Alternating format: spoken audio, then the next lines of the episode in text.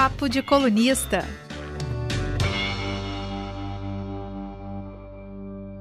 Boa tarde a todo mundo que nos acompanha via Facebook, via, via o YouTube de A Gazeta, para mais um Papo de Colunista, entre outros tantos papos colonistas especiais que fizemos nessa reta de, de, de eleições municipais 2020. Acho que as olheiras engana, entregam já aqui, a Beatriz não, porque ela está de óculos e passa maquiagem, mas os, os homens da, dessa, dessa, desse, desse seleto time. Seleto time de papito. Esse quarteto. Então, as olheiras aqui, meu cabelo do Leonel caíram, tá, tá, tá terrível. Tanto estresse que tivemos nessa uhum. reta final de eleições. Então, hoje vamos acompanhar aqui as apurações ao vivo. A gente está conectado aqui no, no TSE, as apurações de A Gazeta. Lá no site da Gazeta você pode acompanhar tudo também, mas fica com a gente aqui, abre lá e deixa a gente aqui tudo junto. E porque vamos falar de analisar cenários, analisar as campanhas e, obviamente, analisar os resultados das eleições em Vitória, Vila Velha, Cariacica e Serra. Todas as cidades com segundo turno. Para quem não conhece, eu sou Rafael Braz, apesar de ter meu nome aqui embaixo, então não, talvez eu não precise me apresentar. Estão comigo os colunistas da Gazeta, Beatriz Seixas. Oi, oi, gente, como vai? Vitor Vogas. Olá, pessoal. Um prazer estar com todos vocês novamente para bater esse papo, para batermos juntos esse papo e analisar é, os resultados da apuração. E Leonel Ximenes. Oi, gente, tudo bem? Vamos curtir juntos esse momento importante para a democracia, para a vida das nossas cidades. Vamos juntos. É, eu acho que curtir talvez seja uma palavra muito forte depois daquela experiência que tivemos no primeiro turno, de ficar seis horas no ar, né, Leonel? É, a gente espera né, verdade. verdade experiência desse... é bondade sua, Brasil. Você está sendo bondoso. Foi mais tortura mesmo. Tortura. Mas o hacker foi preso. O hacker foi preso. Foi a matéria do nosso colega Vinícius Valfré, que identificou ele lá. O Vinícius Valfré está lá em Brasília, está só prendendo hacker aí. E é, espero, já esperamos, como eu falei, a gente acha que não vai ter esse atraso de novo, porque são muito menos votos.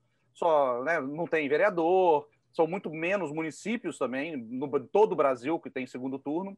Então, é, acreditamos que a contagem seja rápida, por isso, fique ligado, chama todo mundo aí, bota o cachorro do lado para acompanhar com a gente também. Abre uma tela para ele exclusiva, porque tem uma visualização a mais. Tá? Mas vamos falar um pouquinho desse cenário. É, eu queria que o, Voga, a gente estava conversando aqui já em off, e o Voga já estava falando uma, uma análise que ele tem feito né, desse, desse segundo turno o que, que isso pode representar, principalmente as eleições de Vitória e Cariacica, que são as que estão mais apertadas, segundo as pesquisas Ibope e Rede Gazeta.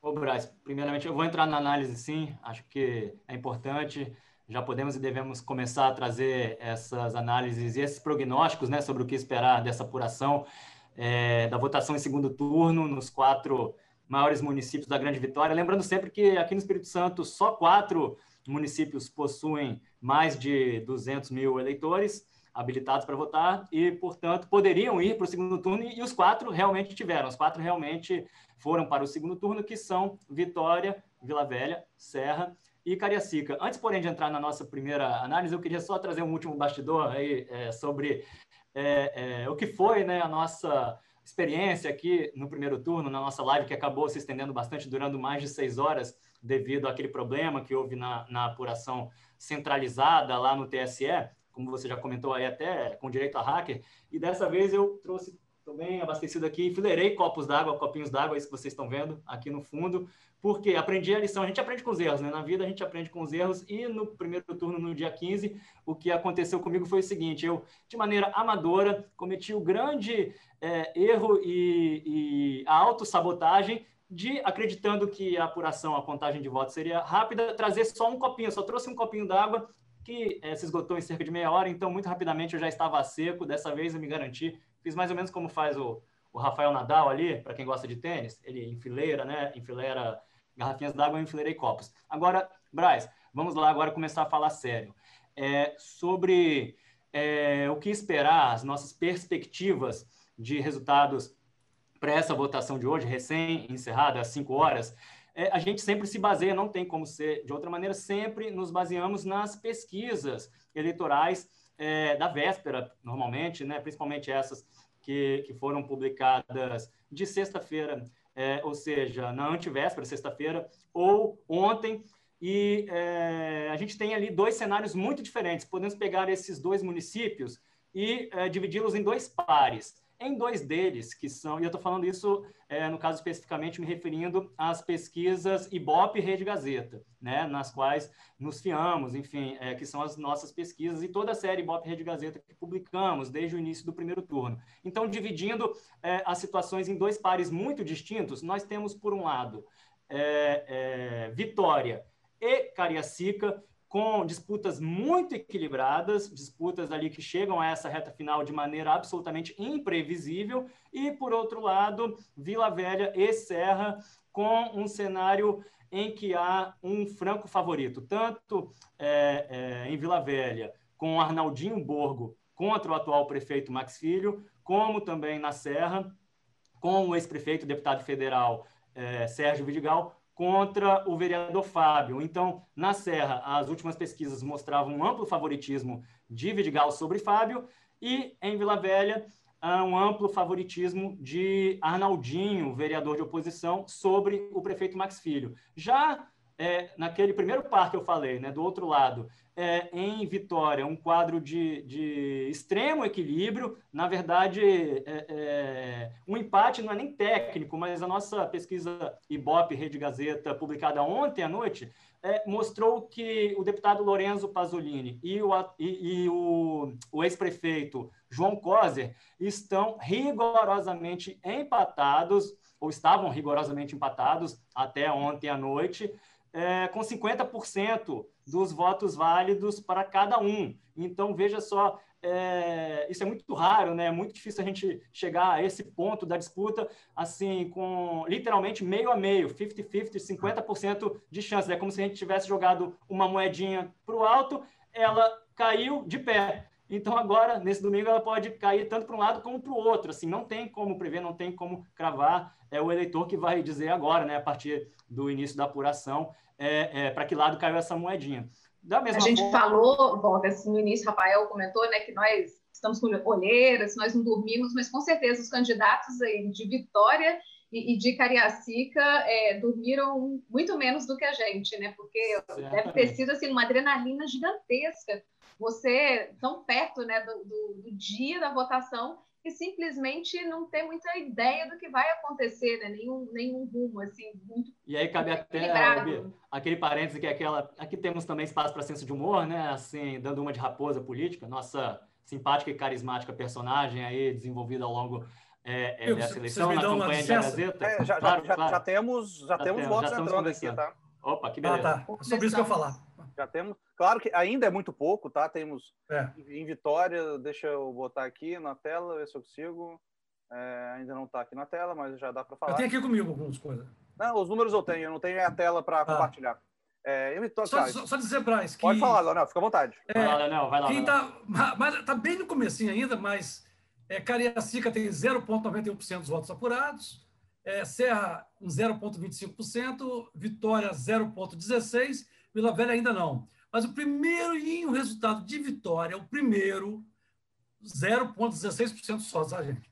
Cosa 91, Pasolini 84 votos. Só uma um aperitivo. Ou seja, 52 a 48%. Ou seja, o que a gente está falando do equilíbrio é, nesse é. início mostra embora isso, né? ainda com embora com uma amostragem ainda mínima, né, é, praticamente irrisória, esse primeiro é, essa primeira parcial já indica uma confirmação daquilo que dizíamos, daquele equilíbrio todo. E só para concluir o raciocínio, né, para não deixar assim o ponto sem nó, eu falava assim, para completar esse segundo par dos municípios onde de fato se espera uma disputa voto a voto muito equilibrada, além de Vitória, temos Cariacica, onde, assim como em Vitória, é, nós vemos ali uma, um equilíbrio muito grande, é, inclusive é, é verificado na última pesquisa Ibope Rede Gazeta entre Célia Tavares a candidata do PT, e o deputado estadual Euclério Sampaio. Os dois estavam também ali tecnicamente empatados. Então, resumindo, ali, gente, é, em Vila Velha e também na Serra, uh, existe sim um, um, candidato que a gente pode apontar como favorito e que se espera que, que tenha uma grande vantagem. E, e aí, em Vila Velha, uma virada de Max sobre Arnaldinho seria, uh, a essa altura, de fato, uma grande surpresa, assim como seria uma surpresa uma virada de última hora de Fábio sobre o Vidigal. Já uh, em Vitória e Cariacica, nós temos é, um quadro é, muito apertado, muito equilibrado, que tende a ser é, decidido voto a voto, tanto ali na disputa entre Coser e Pasolini, como na disputa entre Célia Tavares e Euclério. E é, é, a boa notícia é que, como a gente está vendo aqui, né, realmente a apuração deve, deve funcionar melhor né, nesse segundo turno, porque já temos votos entrando, já temos é, alguns resultados. Claro que ainda é muito cedo para prever, a gente só está afirmando, mostrando os números aqui por compromisso com a informação. Ainda realmente é muito cedo para cravar alguma coisa do se, se já é indício de alguma coisa, se não é o indício. Mas uh, vamos voltando, é, a gente podia falar, Vogas, o que a gente tinha falado antes, né, que a gente estava comentando, que o, é, as eleições de, uh, o Coser e a Célia, né, os candidatos em Vitória e Cariacica, respectivamente, representam muito para o PT no, no, Estado, né?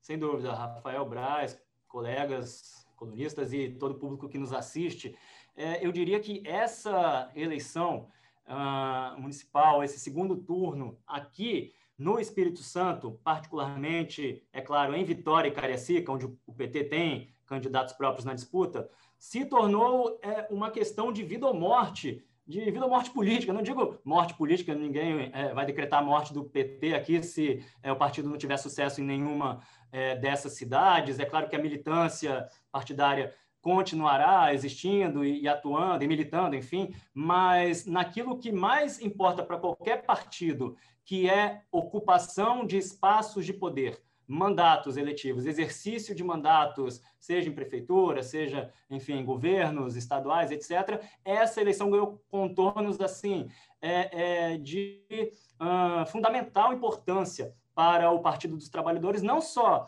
aqui no Espírito Santo, como também em âmbito nacional. E o que eu quero dizer com isso? Me explico. É, o PT aqui, nessa situação que a gente acabou de mostrar, é, de falar uh, sobre ela, de tamanho equilíbrio, tanto em Carecica como em Vitória está meio que entre o céu e o inferno, neste momento, né? enquanto os votos estão ali entrando e tal. Os petistas e o PT, na verdade, estão entre o céu e o inferno. Por quê? Porque o resultado do Partido dos Trabalhadores, é, não só é, em nível nacional, mas também aqui no Espírito Santo, no primeiro turno, foram muito ruins. Os resultados do PT foram muito ruins. Aqui no Espírito Santo, em particular, o PT, hoje, a, a, até o início né, desse processo eleitoral, não tem nenhum prefeito. O PT hoje, o município, uh, o Espírito Santo tem 78 municípios. O PT não tem o prefeito de nenhum deles atualmente. E aí entrou nesse, nessa eleição municipal sem nenhum prefeito, uh, em nenhuma cidade capixaba. No primeiro turno não fez nenhum prefeito. Eu fiz até o levantamento. É, é, o resultado geral do partido aqui no primeiro turno foi muito ruim. É, Vice-prefeitos, na verdade, o PT só fez um que agora vai me falhar, eu não, não trouxe a colinha aqui, deveria ter anotado, vai me falhar é, a memória o município exato, mas é um, um município muito pequeno, de cerca de 10 mil habitantes na região noroeste, tipo Vila Pavão, algo assim, e aí só fez um vice-prefeito, e adivinha quantos vereadores no universo de 78 municípios, 78 câmaras municipais? 11. 11 vereadores é, é, no Espírito Santo inteiro. Então, assim, resultado pífio, e aí, ao mesmo tempo, o primeiro turno, naquele finalzinho, trouxe uma boa notícia, um alento para o PT, que foi a ida, até de certo modo surpreendente, principalmente no caso da Célia, ah, de João Coser para o segundo turno contra Pasolini e Vitória, e da Célia contra o Euclério em Cariacica, o que deu, assim, acendeu uma esperança para o PT. É, ou seja, o partido que poderia ter ficado ali chupando o dedo sem nada, de repente se viu na condição de fazer é, não só um, mas dois prefeitos, e não em um município ou em municípios quaisquer, mas em dois dos maiores municípios do Espírito Santo, incluindo a capital, Capixaba. Então, a depender do resultado é, dessa é, contagem de votos agora, o partido do ex-presidente Lula pode tanto ir para o inferno, que seria perder nas duas e ficar realmente sem nada, como entrou nesse processo, ou conseguir eleger os dois prefeitos e ficar é, simultaneamente com duas joias da coroa, da política capixaba, Cariacica e, principalmente a maior joia de todas, que é vitória. Ou pode haver um meio termo, se o PT conseguir, é, conseguir ganhar só uma das duas, também garante pelo menos uma prefeitura grande no município politicamente importante do Espírito Santo. Só para concluir, isso em âmbito estadual. Por que essa importância toda especificamente de vitória para o PT em nível nacional? Porque, repito, o resultado do, uh, do PT nacionalmente também não foi bom nessas eleições municipais, ganhou em pouquíssimos lugares, perdeu espaço político, perdeu prefeituras, etc., em quantidade, e é, só conseguiu levar candidato próprio para o segundo turno é, contando aí as capitais de estados, uh, em Vitória e em Recife, capital de Pernambuco, lá com a Marília Arraes, onde a, a Marília, inclusive há uma disputa entre primos, né, uma disputa familiar, onde a Marília Arraes do PT disputa esse segundo turno, também muito apertado lá isso que eu ia falar, coincidentemente, também com 50% para cada um, do mesmo resultado que as nossas pesquisas aqui mostraram em relação aos candidatos de, de vitória, né? E aí, concluindo, é meio a meio lá também, de acordo também com a última pesquisa publicada ontem pelo IBOP, o mesmo instituto é, que realizou a pesquisa aqui em Vitória para a Rede Gazeta. Então, lá a situação está muito apertada e também a moeda tá, caiu em pé. Então, lá o, o, o João Campos, que é o adversário da Marília Arraes, afiliado ao PSB, também pode derrotá-la, pode ganhar. Então, quer dizer, resumindo, gente, se o PT perder lá no Recife e, e, e ganhar aqui em Vitória, a, simplesmente Vitória pode se tornar a única capital uh, de um estado brasileiro governada por um prefeito do PT. E aí todos os olhos do país inteiro, né, os olhos da nação, vão se voltar de repente para é, é, João Coser, para a administração João Coser, a, a futura administração petista no, no município de Vitória, em caso, é claro, de vitória do petista. Só uma declaraçãozinha do ministro, presidente do TSE, Tribunal Superior Eleitoral, ministro Luiz Roberto Barroso. Nós estamos, estamos todos traumatizados com a apuração do primeiro turno, né? Nós, o nosso papo aqui foi até um e pouco da manhã. Nós realmente todo mundo ficou naquela, naquela ansiedade tudo. Bem, ele falou rapidamente com a imprensa agora um pouquinho antes fechar as urnas às 16h30. Ele disse que tudo bem até 16h30, a gente espera que seja bem também 16h30 às 17 horas. Ele falou que, se Deus quiser, e nós também, o resultado tem que ser divulgado hoje, a questão de honra, né? Vamos lembrar que alguns obstáculos que foram é, encontrados no primeiro turno não estão não estão mais presentes no segundo turno. Por exemplo, o e-título, aquele documento digital, que no primeiro turno foi apontado como um dos fatores que atrapalhou a apuração ele só pode ser baixado até ontem. O hacker foi preso em Portugal. Né? É, temos muito menos cidades, muito menos eleitores. Então, a gente espera que aquele vexame do primeiro turno não se repita é, dessa vez outra vez. Porque você lembra que começou a apurar. Vamos, vamos falar. Vai falar. Não, falar. Não, falar só que já temos mais parciais. É, pois é, do, há 15 dias começou a apurar, depois deu uma parada né, gigantesca espera que não aconteça isso né, dessa vez. Deixa eu jogar aqui na tela para gente. Vou, vou inaugurar a tecnologia aqui hoje, jogando na tela. Espero, ter, espero ter compartilhado a tela correta, né? Para que não vejam minhas conversas de WhatsApp. Não, a tela correta está aqui. Então, a gente já tem aqui. Agora, é, depois da primeira parcial do, do de Vitória, que tinha o Poser um pouco na frente, mas era uma parcial muito, muito, muito prévia, óbvio.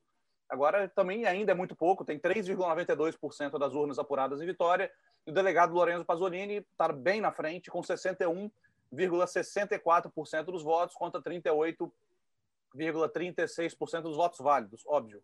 Em Vila Velha também começou agora. É engraçado que Vila Velha é que, é que demorou mais para começar, mas já deu um, um, salto, já inclusive ultrapassou suas, suas irmãs de, de grande vitória.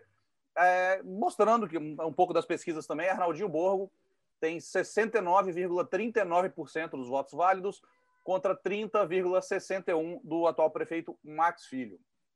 É, não sei se estão todos, estão todos vendo aí na tela, né? Em Cariacica, com 2,73% das urnas apuradas, Euclério Sampaio lidera com 54,29% dos votos válidos contra 45,71 de Célia Tavares. Já na Serra, até um, a Serra também tem muito pouco ainda, 2,7%. Sérgio Vidigal tem 54,77% contra 45,23% de Fábio Duarte, candidato da rede. Claro, novamente, falando, está tá aí na tela, você pode conferir, também está tá lá em a Gazeta. Claro que a gente está falando ainda, é tudo muito prévio, é tudo muito. Em Vitória são, tem, não temos nem 4% das urnas apuradas, e está mostrando um pouco com as pesquisas ali, né? Vamos ver como é que continua esse cenário daqui a pouquinho e continuamos ligados aqui na, Braz, na apuração. Bem, Pode falar, Vargas. Bem rapidamente, só porque aqui a gente tem um compromisso com a informação sempre precisa, né? O mais é, correta possível. Eu acabei de mencionar há pouco, ao fazer aquela é, análise, aquele comentário sobre a situação do PT aqui no Espírito Santo nessa, nessa eleição em segundo turno e também sobre os resultados ruins escolhidos pelo é, pelo partido, colhidos pelo partido no primeiro turno, eu falei que o, o PT só elegeu um vice-prefeito, não me recordava ao certo qual era o município, mas é, sabia que era uma cidade pequena. Eu falei Vila Pavão, não. Na realidade, o PT fez. Estou até colando aqui, resgatando uma coluna minha mesmo que eu publiquei logo depois do, do primeiro turno. E, na verdade, o, o PT elegeu só um vice-prefeito, mas foi o do município também muito pequeno de Águia Branca. Águia Branca e até falei colher os resultados, porque é, lá no site do TSE consta que uh, o, o vice-prefeito eleito pelo PT é agricultor, a profissão de origem dele, então um município realmente uh, agrícola, né, pequeno e, e, enfim, com uma vocação principalmente agrária, muito diferentemente, né, claro, de, de, de Cariacica e Vitória. Mas a gente está tá vendo as pesquisas aqui, vocês acham que a gente pode ter alguma surpresa hoje ou eu acho que é algo realmente muito improvável. Eu só queria comentar um pouquinho Vila Velha. É, é um município que começou e último a, a, a, entrar votos, mas agora é o que está mais adiantado, com quase 8% dos votos. Né? É uma frente considerável e que está confirmando o que as pesquisas mais ou menos mostravam. Né? Praticamente 70% a 30%, que se isso se confirmar, repetimos que ainda é muito preliminar, muito no começo, seria uma derrota cachapante do prefeito atual. Né? É o único da grande vitória que disputa a reeleição né, tem tradição na política, é, é o terceiro mandato do prefeito Max Filho. Se se confirmar as pesquisas e se mantiver essa frente, que está aqui com 8% dos votos, realmente é uma, uma, uma, vitória do Arnaldinho Borgo, uma vitória expressiva, uma derrota também muito significativa ao grupo do prefeito Max Filho e do PSDB em Vila Velha. É, você perguntou se é, teria alguma surpresa, né?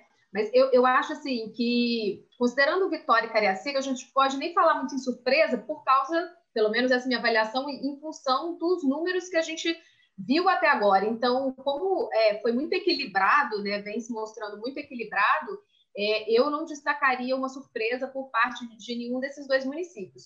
Agora, se por um acaso na Serra ou é, em Vila Velha né, o candidato que, tá, que se mostrou em segundo lugar nas pesquisas ao longo desse período fizesse uma virada, aí sim eu diria que é uma grande surpresa e que ninguém, nem mesmo os candidatos que estão em segundo lugar, estavam contando com isso. Aí seria quase como uma zebra, né? Assim, pelo, por sim, parte do, de quem está à frente, não por parte de quem está ganhando, porque quem está ganhando e, e... adoraria esse tipo de, de, de mudança. Sim, Bia, e, e, completando aí seu raciocínio, eu, eu pelo que eu estou vendo aqui, diante desses números, claro, sempre frisando, ainda muito incipientes, mas é, o, o, único município em que isso se desenha, ou é, no qual se desenha uma possibilidade de essa improvável virada é, é, se concretizar, é o da Serra, né? Ali realmente, pelo menos nessa apuração preliminar, o Fábio candidato, a gente sempre gosta de lembrar, né, o candidato da situação, apoiado pelo atual prefeito Aldifax Barcelos, está atrás, está perdendo, sim, nesse momento para Sérgio Vidigal, porém, muito mais perto e numa vantagem uh, uh, para Vidigal muito menor do que se imaginava.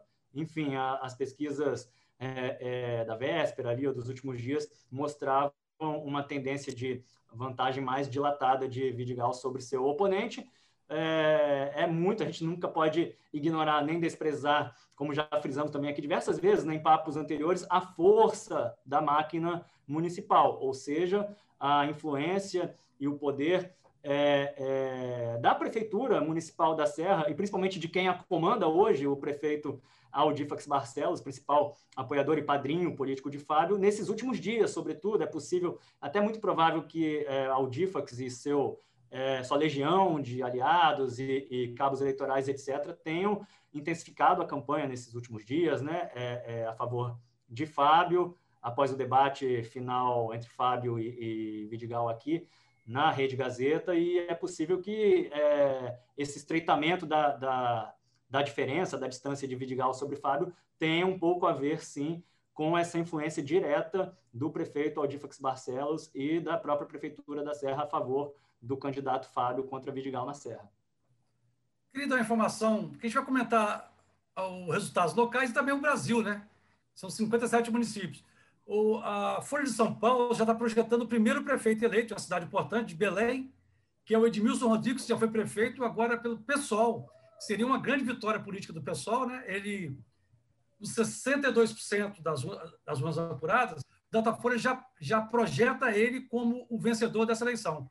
É, vamos, é, isso é importante, gente, porque o pessoal, nessa eleição, mesmo se o Boulos vier a perder em São Paulo, que é o que mais provavelmente vai acontecer, ele, ele sai ganhando mesmo na derrota, e o partido também. E o pessoal hoje se firma como uma força alternativa muito forte ao monopólio praticamente que o PT exercia na esquerda brasileira, no sentido de arregimentar forças para lançar o candidato a presidente, né? É, então, o pessoal se fortalece, foi bem votado no Rio de Janeiro, está elegendo Belém, está fazendo um papel muito bonito em São Paulo, que é a maior cidade do Brasil, né, a cidade mais importante.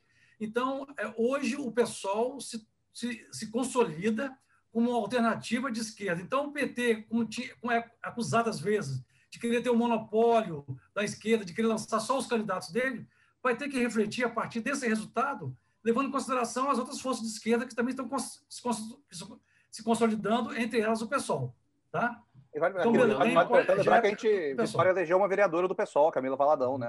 É, muito bem votada, por sinal, né? Muito não, bem votada. Era, é, era isso que eu uh, lhes dizer também. Acho importante destacar aqui novamente a eleição da Camila Valadão para vereadora de Vitória, porque na prática o pessoal realmente, como disse o Leonel, está crescendo e na prática, com a eleição da, da Camila Valadão é, para a Câmara Municipal de Vitória, o pessoal passa a existir no Espírito Santo, existir, existir de fato com mandato. É, aquilo que eu falei que mais importa, que é o que mais importa para qualquer partido, porque o pessoal já existia desde 2004, é, foi fundado em 2004, mas até então nunca tinha conseguido eleger nenhum candidato ou candidata para nenhum cargo, a nada no Espírito Santo, nem vereador, e agora faz a sua primeira é, candidata eleita com a Camila Valadão em Vitória voltando, deixa eu voltar aqui, porque tivemos agora um salto, um salto grande na, na, na apuração em Vitória, com 34,01% das urnas apuradas. O delegado Lorenzo Pasolini vai mostrando um fôlego na frente, com 60,22% dos votos, contra 39,78% de João Coser. É, também, Vila Velha também nós já Velha... tivemos né, um avanço na, nas apurações com 31,39% da, das sessões totalizadas e Arnaldinho Borgo está também bem à frente do Max Filho, do candidato do PSDB.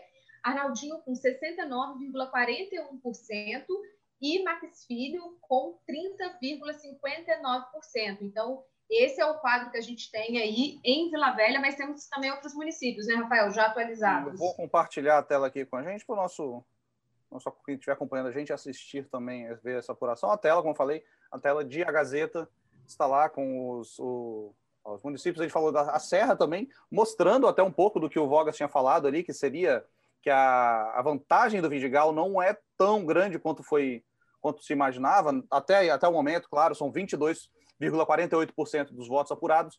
É, o Vidigal tem 55,46% dos votos, outra 44,54% de Fábio Duarte. E aí Caracica, que também parecia ter um jogo muito disputado, por enquanto, Euclério também respira um pouco mais aliviado. Euclério Sampaio, do Democratas, com 58,63% dos votos, contra 41,37% de Célia Tavares, candidata do, do Partido dos Trabalhadores. Então, voltando aqui, eu interrompi, né? A gente, claro, cada atuação que a gente tiver, eu vou interromper novamente, óbvio, né? Eu estou aqui grudado com, com tô outra tela aqui, tem a segunda tela aqui que é, é só atualização, só, só TSE e a Gazeta, obviamente, como vocês podem perceber. E então a gente vai falando aqui aos poucos, mas essa vantagem, a vantagem, de, claro, a gente não sabe até, até o momento onde foram essas urnas apuradas e tal. Até o TSE até tem a descrição, mas não temos aqui no momento e a vantagem do Pasolini é grande, é bem grande, né? São, são mais de 20... É, já tem mais de um terço dos votos apurados, né? Exatamente, mais de um terço dos votos apurados. Então, acho que. É, abriu uma frente considerável. Ele respira aliviado. É o, é o, é o time que abriu 3 a 0 no primeiro tempo, sabe? É, eu sei faço metáfora de futebol, né? É incrível.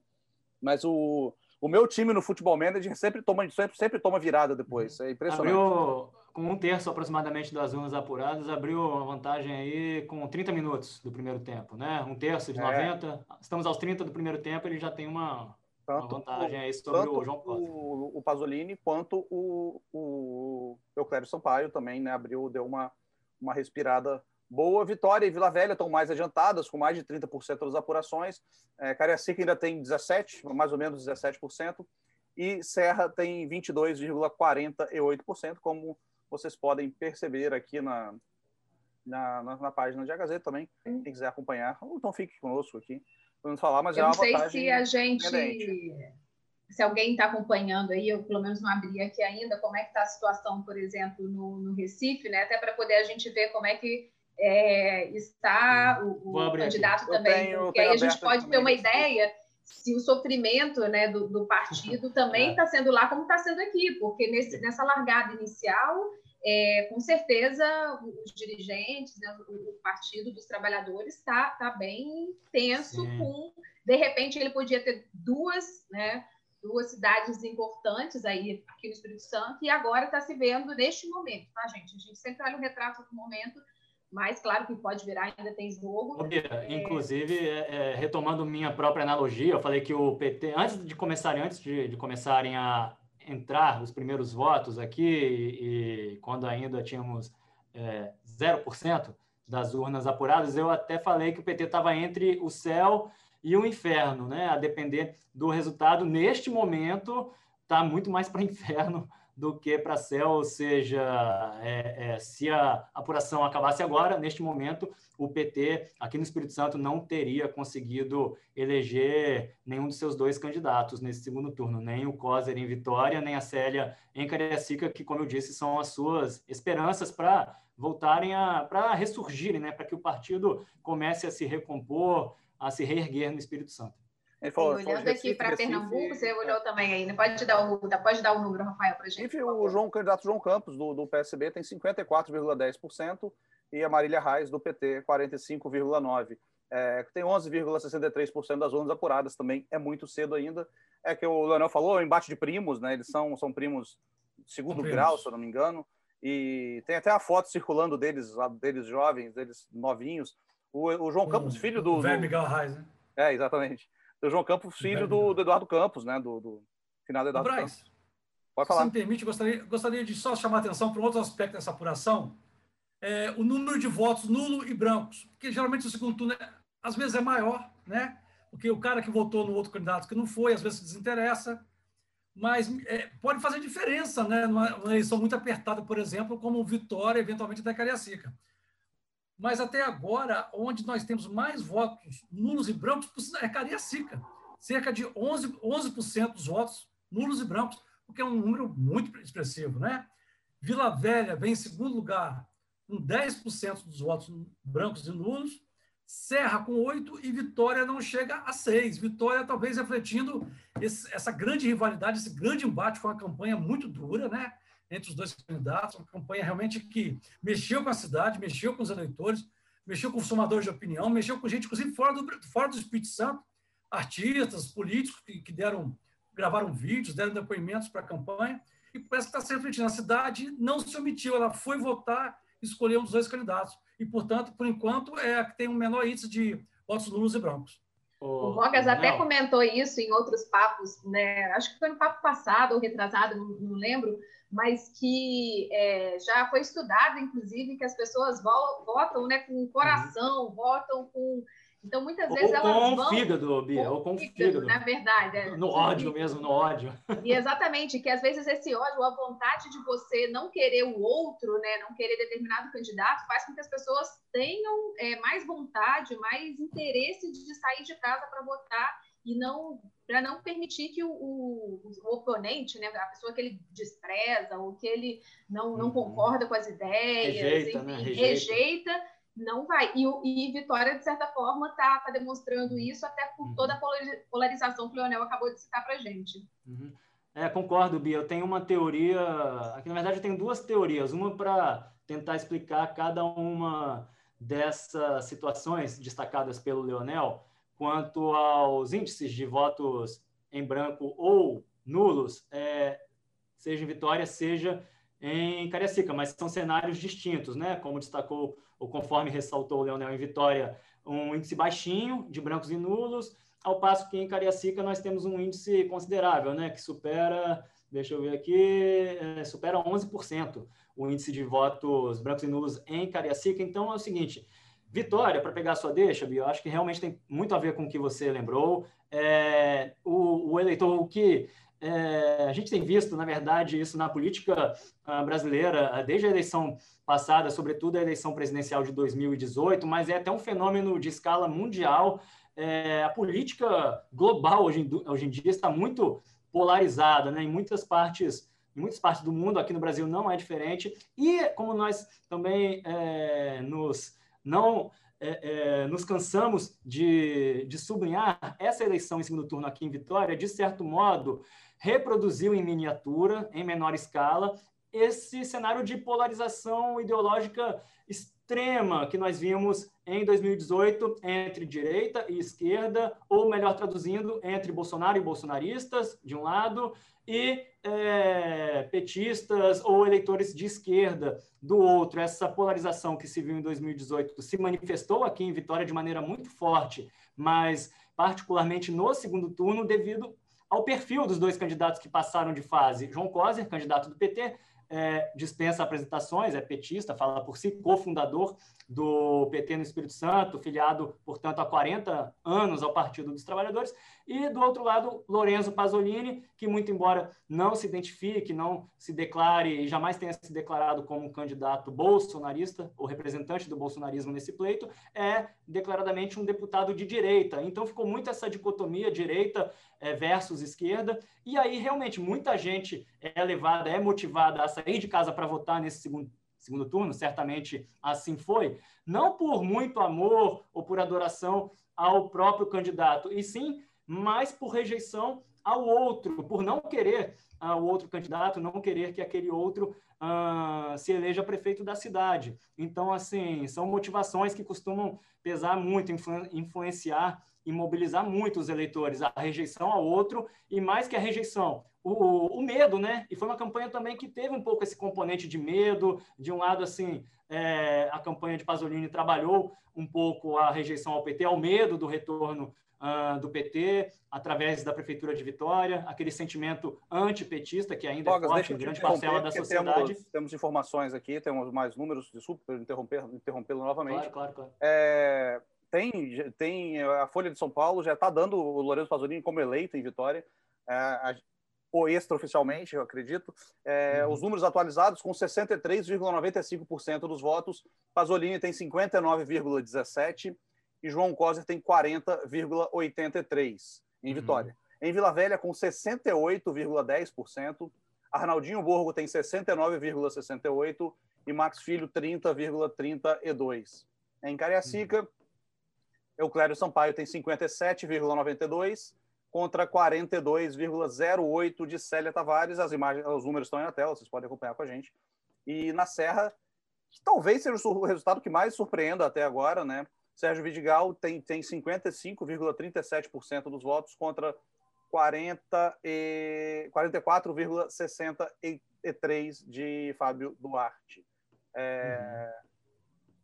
Uhum. A Folha, vou falar, a Folha deu, né? A gente ainda não está dando, mas é, a Folha acabou de tuitar aqui, urgente, delegado Pasolini, republicanos, é eleito o prefeito de Vitória, projeta o Datafolha. Então ainda não é oficial, é uma projeção, mas é o que tudo indica pelos números que temos, pelos números da apuração que estamos acompanhando aqui. É, Pasolini será o prefeito de Vitória no, entre. Eu sempre, eu sempre, sempre erro na hora de calcular. 2021 a 2024. É isso, né? Isso, né?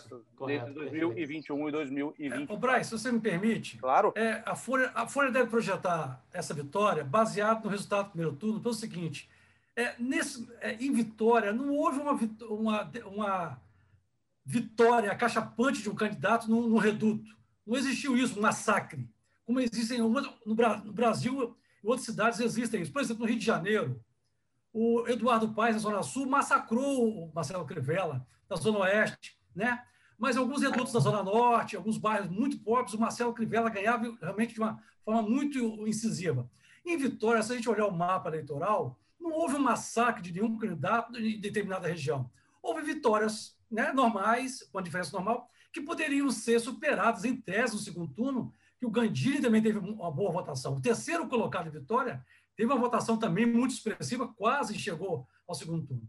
Então, eu acho que é com base nessa estatística, em cálculo matemático, essa diferença de votos, e com a marcha que está tendo dessa apuração, a Folha vai e projeta uma eventual vitória de um dos candidatos. Eu não sou matemático, sempre fui ruim nisso, mas eu acho que eu imagino que seja essa, né, Vitor, a, a lógica que o, a, o Datafolha está usando. Só que a gente falou aí de sim. pesquisa né, de bairros, tudo. Teve uma ouvinte, Magda, ouvinte, eu estou achando que eu estou na rádio. A Magda Carvalho é, perguntou, dando parabenizou a gente, tudo, é, perguntando se dá para saber os locais né, onde os números foram computados. É, ainda não dá, o site do TSE, acho que depois, do, depois do, do, do resultado, tudo a, a gente vai ter esse número certinho. É. Mas a, tudo por, demorou mais de uma semana para ser esse dado. É, por enquanto, ainda não temos exatamente esse, esses dados, né? Então a gente estaria compartilhando aqui. Provavelmente, Vitor Vogas, Leonel e a equipe de política de A Gazeta vai compartilhar esses dados ao longo vamos, da semana. Vamos né? procurar fazer esse refinamento, refinamento dos dados e certamente ao longo dos próximos dias estaremos publicando matérias bem detalhadas com a votação por bairro, por é, é, por zona eleitoral, né? Isso nos próximos dias é certo que o leitor poderá encontrar no site de A Gazeta. Só retomando bem rapidinho, concluindo aquele raciocínio, Brasil, então, Vitória, o que certamente explica esse baixo índice de, de votos nulos e brancos, então, é essa polarização e uma motivação de voto ou um, um, um voto muito motivado é, pelo medo ou pela rejeição ao outro candidato, mais até do que amor ou predileção pelo candidato em quem se votou, porque de um lado a campanha de Pasolini trabalhou muito é, ou até certo ponto, né, com esse é, e apoiadores dele, é claro, espontaneamente com esse sentimento de rejeição ao PT, que ainda é considerável em parcela também considerável da sociedade capixaba e brasileira, e do outro lado, né, a campanha de Coser, seja de maneira orquestrada, seja espontaneamente por apoiadores, também trabalhou aí é, bastante intensamente a rejeição a Pasolini pelo viés bolsonarista, né, tentando bolsonarizar, entre aspas, o candidato delegado Pasolini, associá-lo a um possível risco né, de, de, de retrocesso e, e que ele uh, poderia representar a chegada é, do bolsonarismo e de aliados de Bolsonaro ao poder aqui em Vitória, como Magno Malta, é, é, enfim, Damares Alves e outros mais, até porque ele recebeu apoio até explícito né, de alguns desses aliados nacionais de Bolsonaro, expoentes ah, como o, o, pastor Silas Malafaia, enfim. E aí ficou muito essa polarização, e isso pode ajudar a explicar esse, esse índice baixinho aí de, de brancos e nulos. Já em Cariacica, agora bem mais rapidamente, o que explica esse índice alto, na minha opinião, de, vo de votos nulos e brancos em Cariacica? Ali em Cariacica a gente teve aquela situação sui generis, quase surreal, no primeiro turno, é, de, de dois candidatos terem passado para o segundo turno com menos de 20% dos votos válidos. Essa situação muito rara, muito atípica, que sai inédita, na qual tanto o Cléber Sampaio como Célia passaram para o segundo turno, sim, mas com uma votação baixíssima, com menos de 20% dos válidos, cada um. O Euclério teve 18%, 18% a Célia 14% aproximadamente. Então, tinha muitos votos sem dono, ou seja, a esmagadora maioria dos eleitores de Cariacica não votaram no primeiro turno nem em Célia, nem em Euclério, nenhum nem outro. Ou se abstiveram, ou é, votaram nulo e branco já no primeiro turno, ou votaram mesmo em um dos outros 12 candidatos, porque vamos recordar aqui, Cariacica também foi um fenômeno nesse aspecto, número de candidatos uh, inscritos na disputa no primeiro turno, foram 14 ao todo, 12 além de Célia e Euclério no, no primeiro turno, então eu até fiz essa conta com base em dados é, dos resultados no primeiro turno, com base em dados do TSE, mais de 200 mil eleitores em Cariacica no primeiro turno não votaram nem em Célia, nem em Euclério. Certamente agora não quiseram nem votar porque não se sentiram identificados com nenhum dos dois. É, gente, o Leonel estava falando né, que o Gandini em Vitória teve, muito, teve, teve uma votação bem expressiva também.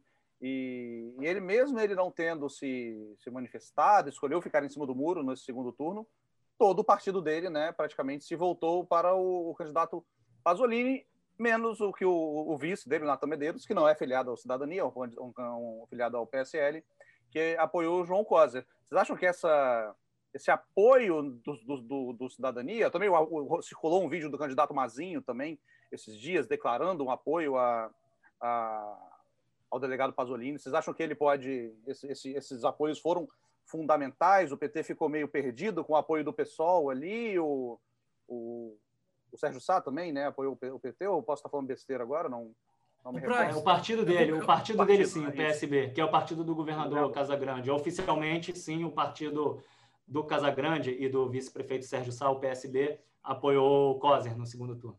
Eu quero destacar o apoio de cidadania, a, os vereadores eleitos por cidadania ao candidato Pasolini, e destacar um, um, candidato em particular, um vereador eleito, que foi reeleito, na realidade, o Deninho Silva, teve mais de 7 mil votos e foi o mais votado na cidade.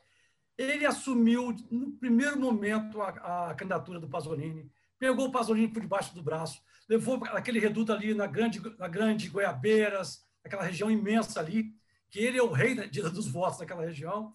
Ele andou várias vezes com o Pasolini nessa região. Eu estou até curioso para saber, esse dado talvez hoje não saia ainda, qual foi a performance, o desempenho do Pasolini nessa região da Grande Goiabeiras. Porque eu que eu vi na campanha foi que o vereador Deninho assumiu de fato a, a candidatura dele, até porque o Deninho tem uma, uma briga histórica com petistas naquela região, com o ex-vereador Bolão, ali em Vitória. É né? uma questão muito. Disputa paroquial comunitária. É, né? paroquial e antiga, muito antiga. Então, certamente, Braz, isso faz, faz uma diferença, porque esse sim é um voto de reduto. E o vereador tem um respaldo político e leva o candidato a prefeito. Quer dizer, a, a comunidade. Não, não, desculpa, desculpa, te interromper, desculpa te interromper aqui, que a gente já tem 94%, falar, 94 das urnas apuradas Vitória. Lorenzo Pasolini está oficialmente eleito prefeito de Vitória para o. Eu, eu não sei os termos políticos, vocês não. É, administrará a cidade de Vitória entre 21 matematicamente, e 24. Matematicamente, então, matematicamente, ele tem com 94,04% das urnas, ele tem 58,63% contra 41,37% de João Coser. É, também está dando já confirmado a eleição de Arnaldinho Borgo para prefeito de Vila Velha, com, com 84,81% das urnas apuradas. Arnaldinho uhum. teve, por enquanto, né, claro, ainda, ainda subiremos, os, esses, esses números vão aumentar ainda, 69,74% dos votos contra 30,26% dos votos válidos, né, que está falando aqui. Uhum.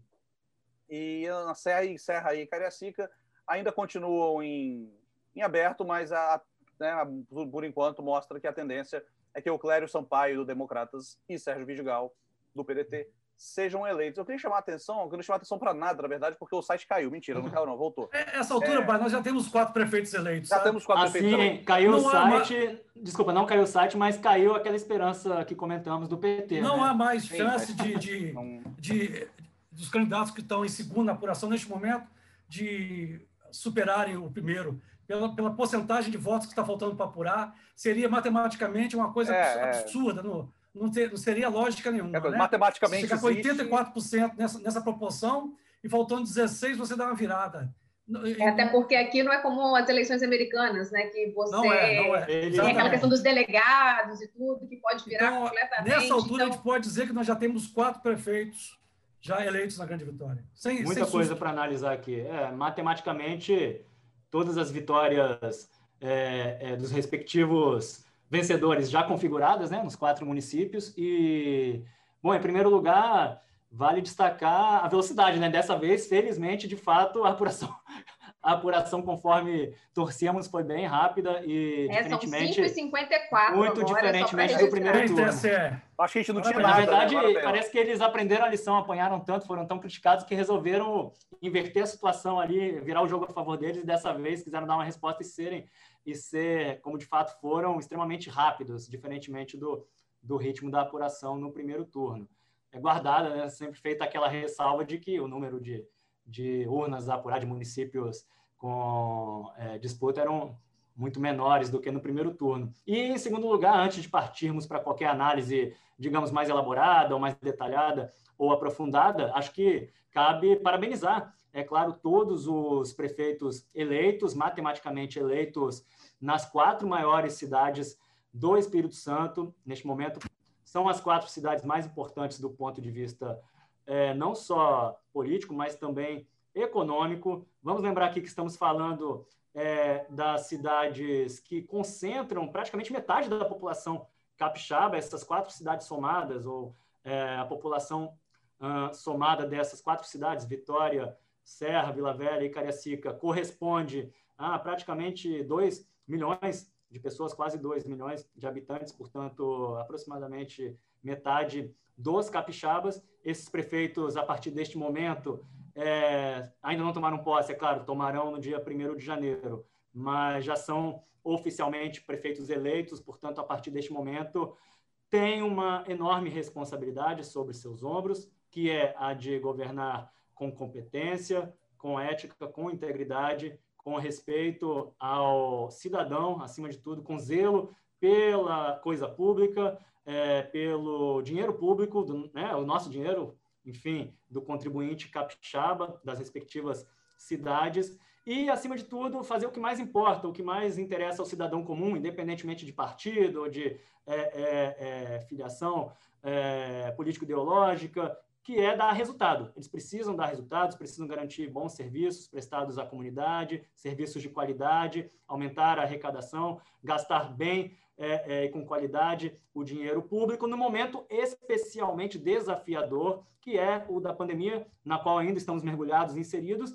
e o da pós-pandemia, que será igualmente desafiador, se não é, ainda pior, né, Bia? Ainda mais difícil, né, com caixa é, público, caixas municipais combalidos, pouco dinheiro, enfim, para traduzir numa linguagem mais simples, pouco dinheiro para gastar, e eles terão uma quadra muito difícil pela frente para administrar, então desejamos sucesso e muita sorte, mas acima de tudo, muita consciência para todos eles. Só uma observaçãozinha aqui, é claro, falando, os números ainda não são finais, mas é, queria falar das abstenções. A gente teve 60, mais de 62 mil, do, do 62 mil abstenções em Vitória, o que por enquanto dá 26,27% dos votos quase 77 Nossa. mil em Vila Velha, 28,73%.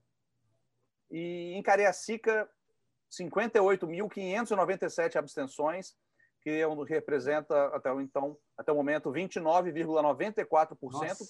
E na Serra, a imagem está aí na tela para vocês verem também, 86.849 ausências, que significa 31,68%. Então é, é um número né? muito grande, né? é, né? Os números são elevadíssimos.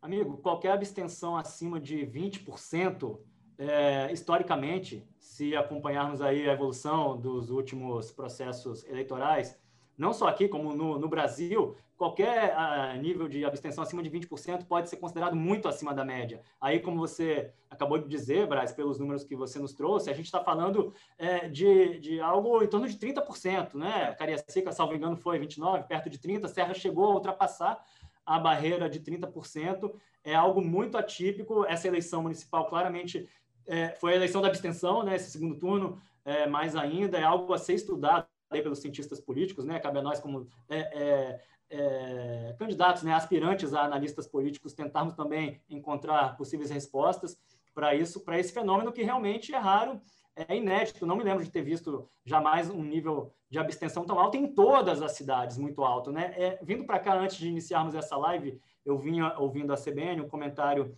de uma cientista política uh, cujo nome não vou recordar precisamente agora, mas da, da Unirio, é, Universidade lá do Rio de Janeiro, ela falava exatamente, parece que a pesquisa dela atual, a pesquisa acadêmica é sobre abstenção. E ela deu o um número, ela disse que uh, no Brasil fica na casa normalmente ali de 17, 17%. Na verdade, a, a, minto, a da passada, da eleição passada, ficou no Brasil inteiro em cerca de 17%, para vocês verem a diferença. E agora a gente está falando de mais de 30% em alguns municípios. Pode ter, aí já começando a lançar, algumas, a lançar algumas hipóteses, pode ter muito a ver com a pandemia, pode ter né, o medo, o receio que muitos eleitores sentiram em sair de casa para ir votar, no momento em que aqui no Espírito Santo, é, especialmente, estamos vendo um aumento é, neste momento de, de, de, casos, né, de contágio, de, estamos vivendo nesse momento né, um aumento dos índices de ocupação dos leitos hospitalares, então pode sim ter a ver com a pandemia diretamente, como pode também ter outras explicações mais profundas, como de, de, ordem política mesmo, como desilusão, uma certa desilusão, talvez, uh, com a política em si, ou com esses candidatos que aí estavam apresentados, enfim, mas que é absurdo esse índice. É, é, é o número é, a gente está acostumado a, tá, a gente não está tão acostumado a é, mas é engraçado que a gente vê, a gente vê nos, nos Estados Unidos, por exemplo, uma campanha muito grande para ir votar, né? Onde o voto não é obrigatório. E curiosamente aqui também começou, a gente teve essa nos últimos dias rolou essa campanha de, de votar, vamos votar, independente do, do candidato, né? A importância de, de exercer o seu a sua, a sua cidadania ali, o seu direito de escolher quem vai comandar a sua cidade, quem vai representar o povo na, nas, nas bancadas, na Câmara. E talvez seja um movimento, uma prova de que as pessoas não estão muito afim de, é. do, do, voto obrigatório, as pessoas estão cansadas do voto obrigatório, uhum. né? Isso é só, Mas... só uma, uma elucubração. Só eu troquei a mensagem aqui agora com um colega, o grandíssimo colega Fábio Botassin, mandando um salve para o TSE, porque Fábio Botassin na CBN Vitória. Assim Obrigado, como, TSE. Assim como a gente aqui né, no, na, na, no primeiro turno das eleições, Fábio Botassin ficou seis horas ao vivo na Rádio CBN. Ele está ao vivo na Rádio CBN nesse momento também. Uhum. Então, quem ao lado um salve também, então, aproveitando só deixa para uh, ah, também âncora da CBN Vitória, Fernanda Queiroz, que claro. está ao lado de Fábio Botassin, certamente nesse momento, intrépidos e incansáveis como nós no primeiro turno ali, né, ao vivo. E a todos da equipe que estão envolvidos por trás, a galera que não está aparecendo aqui na câmera, mas está correndo de um lado para o outro lá, levando informação e está apurando coisa, verificando informação. Um, aquele catuque, nosso catuque para todo mundo que está ao vivo aí na CBN, e os veículos da Rede Gazeta, e os colegas da concorrência também, das outras rádios. Braz, bem... A Bia tinha pedido para falar, Vogas, vou passar a palavra para ela. Claro, claro. Não, só falando em, em catuque, né, é, não sei se vocês aí, nos bairros onde os colegas estão, se vocês já começaram a ouvir as manifestações. Eu moro aqui em Jardim Camburi, e já começamos a ouvir buzinaços, né, e também é, fogos de artifício em comemoração ao resultado aqui de Vitória. Então, certamente agora, né, cada um no seu município já deve estar começando a sentir esse movimento dos vitoriosos, né, dos candidatos que saíram na frente e, e a gente está aqui acompanhando também, né, junto com os nossos colegas para poder saber como é que o que, que os candidatos já estão falando sobre isso. Logo, tão logo a gente tiver também pronunciamentos por parte desses, seja dos vitoriosos ou dos derrotados, a gente vai trazendo e atualizando aqui também. Mas o movimento já, já começou forte aí junto a, pelo menos aqui em Jardim Camboriú. Só voga, antes de você falar rapidinho, só porque as urnas realmente estão próximas, bem próximas de ser fechadas. Vitória está com mais de 98% das apurações, Pasolini tem 58,47% contra 41,53% de João Coser. Em Cariacica temos 97,42% da, das urnas apuradas. O Clério Sampaio, do Democratas, tem 58,77 contra 41,23 de Célia Tavares. E em Vila Velha, 96,84% das urnas apuradas.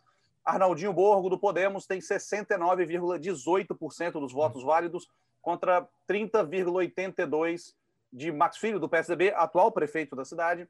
E por fim, no, no nosso fim aqui no caso, né, que está na nossa cobertura, uhum. Serra está 99,88%. Está bem quase lá mesmo. Sérgio Vidigal, do PDT, tem 54, deputado federal, né? Tem 54,89% dos votos, contra Fábio Duarte, candidato da rede, apoiado pelo atual prefeito Aldifas Barcelos, tem 45,11% dos votos, um número bem acima do, do que eu esperava. Mas, Vogas, palavra é sua. Não, bem rapidinho, mas eu vou, vou emendar é, com outra coisa que, que me ocorreu, mas só é, para completar aquele assunto anterior das possíveis explicações para esse índice elevadíssimo de abstenção, é, observada é, de maneira generalizada, né, em todos os municípios foi muito alta.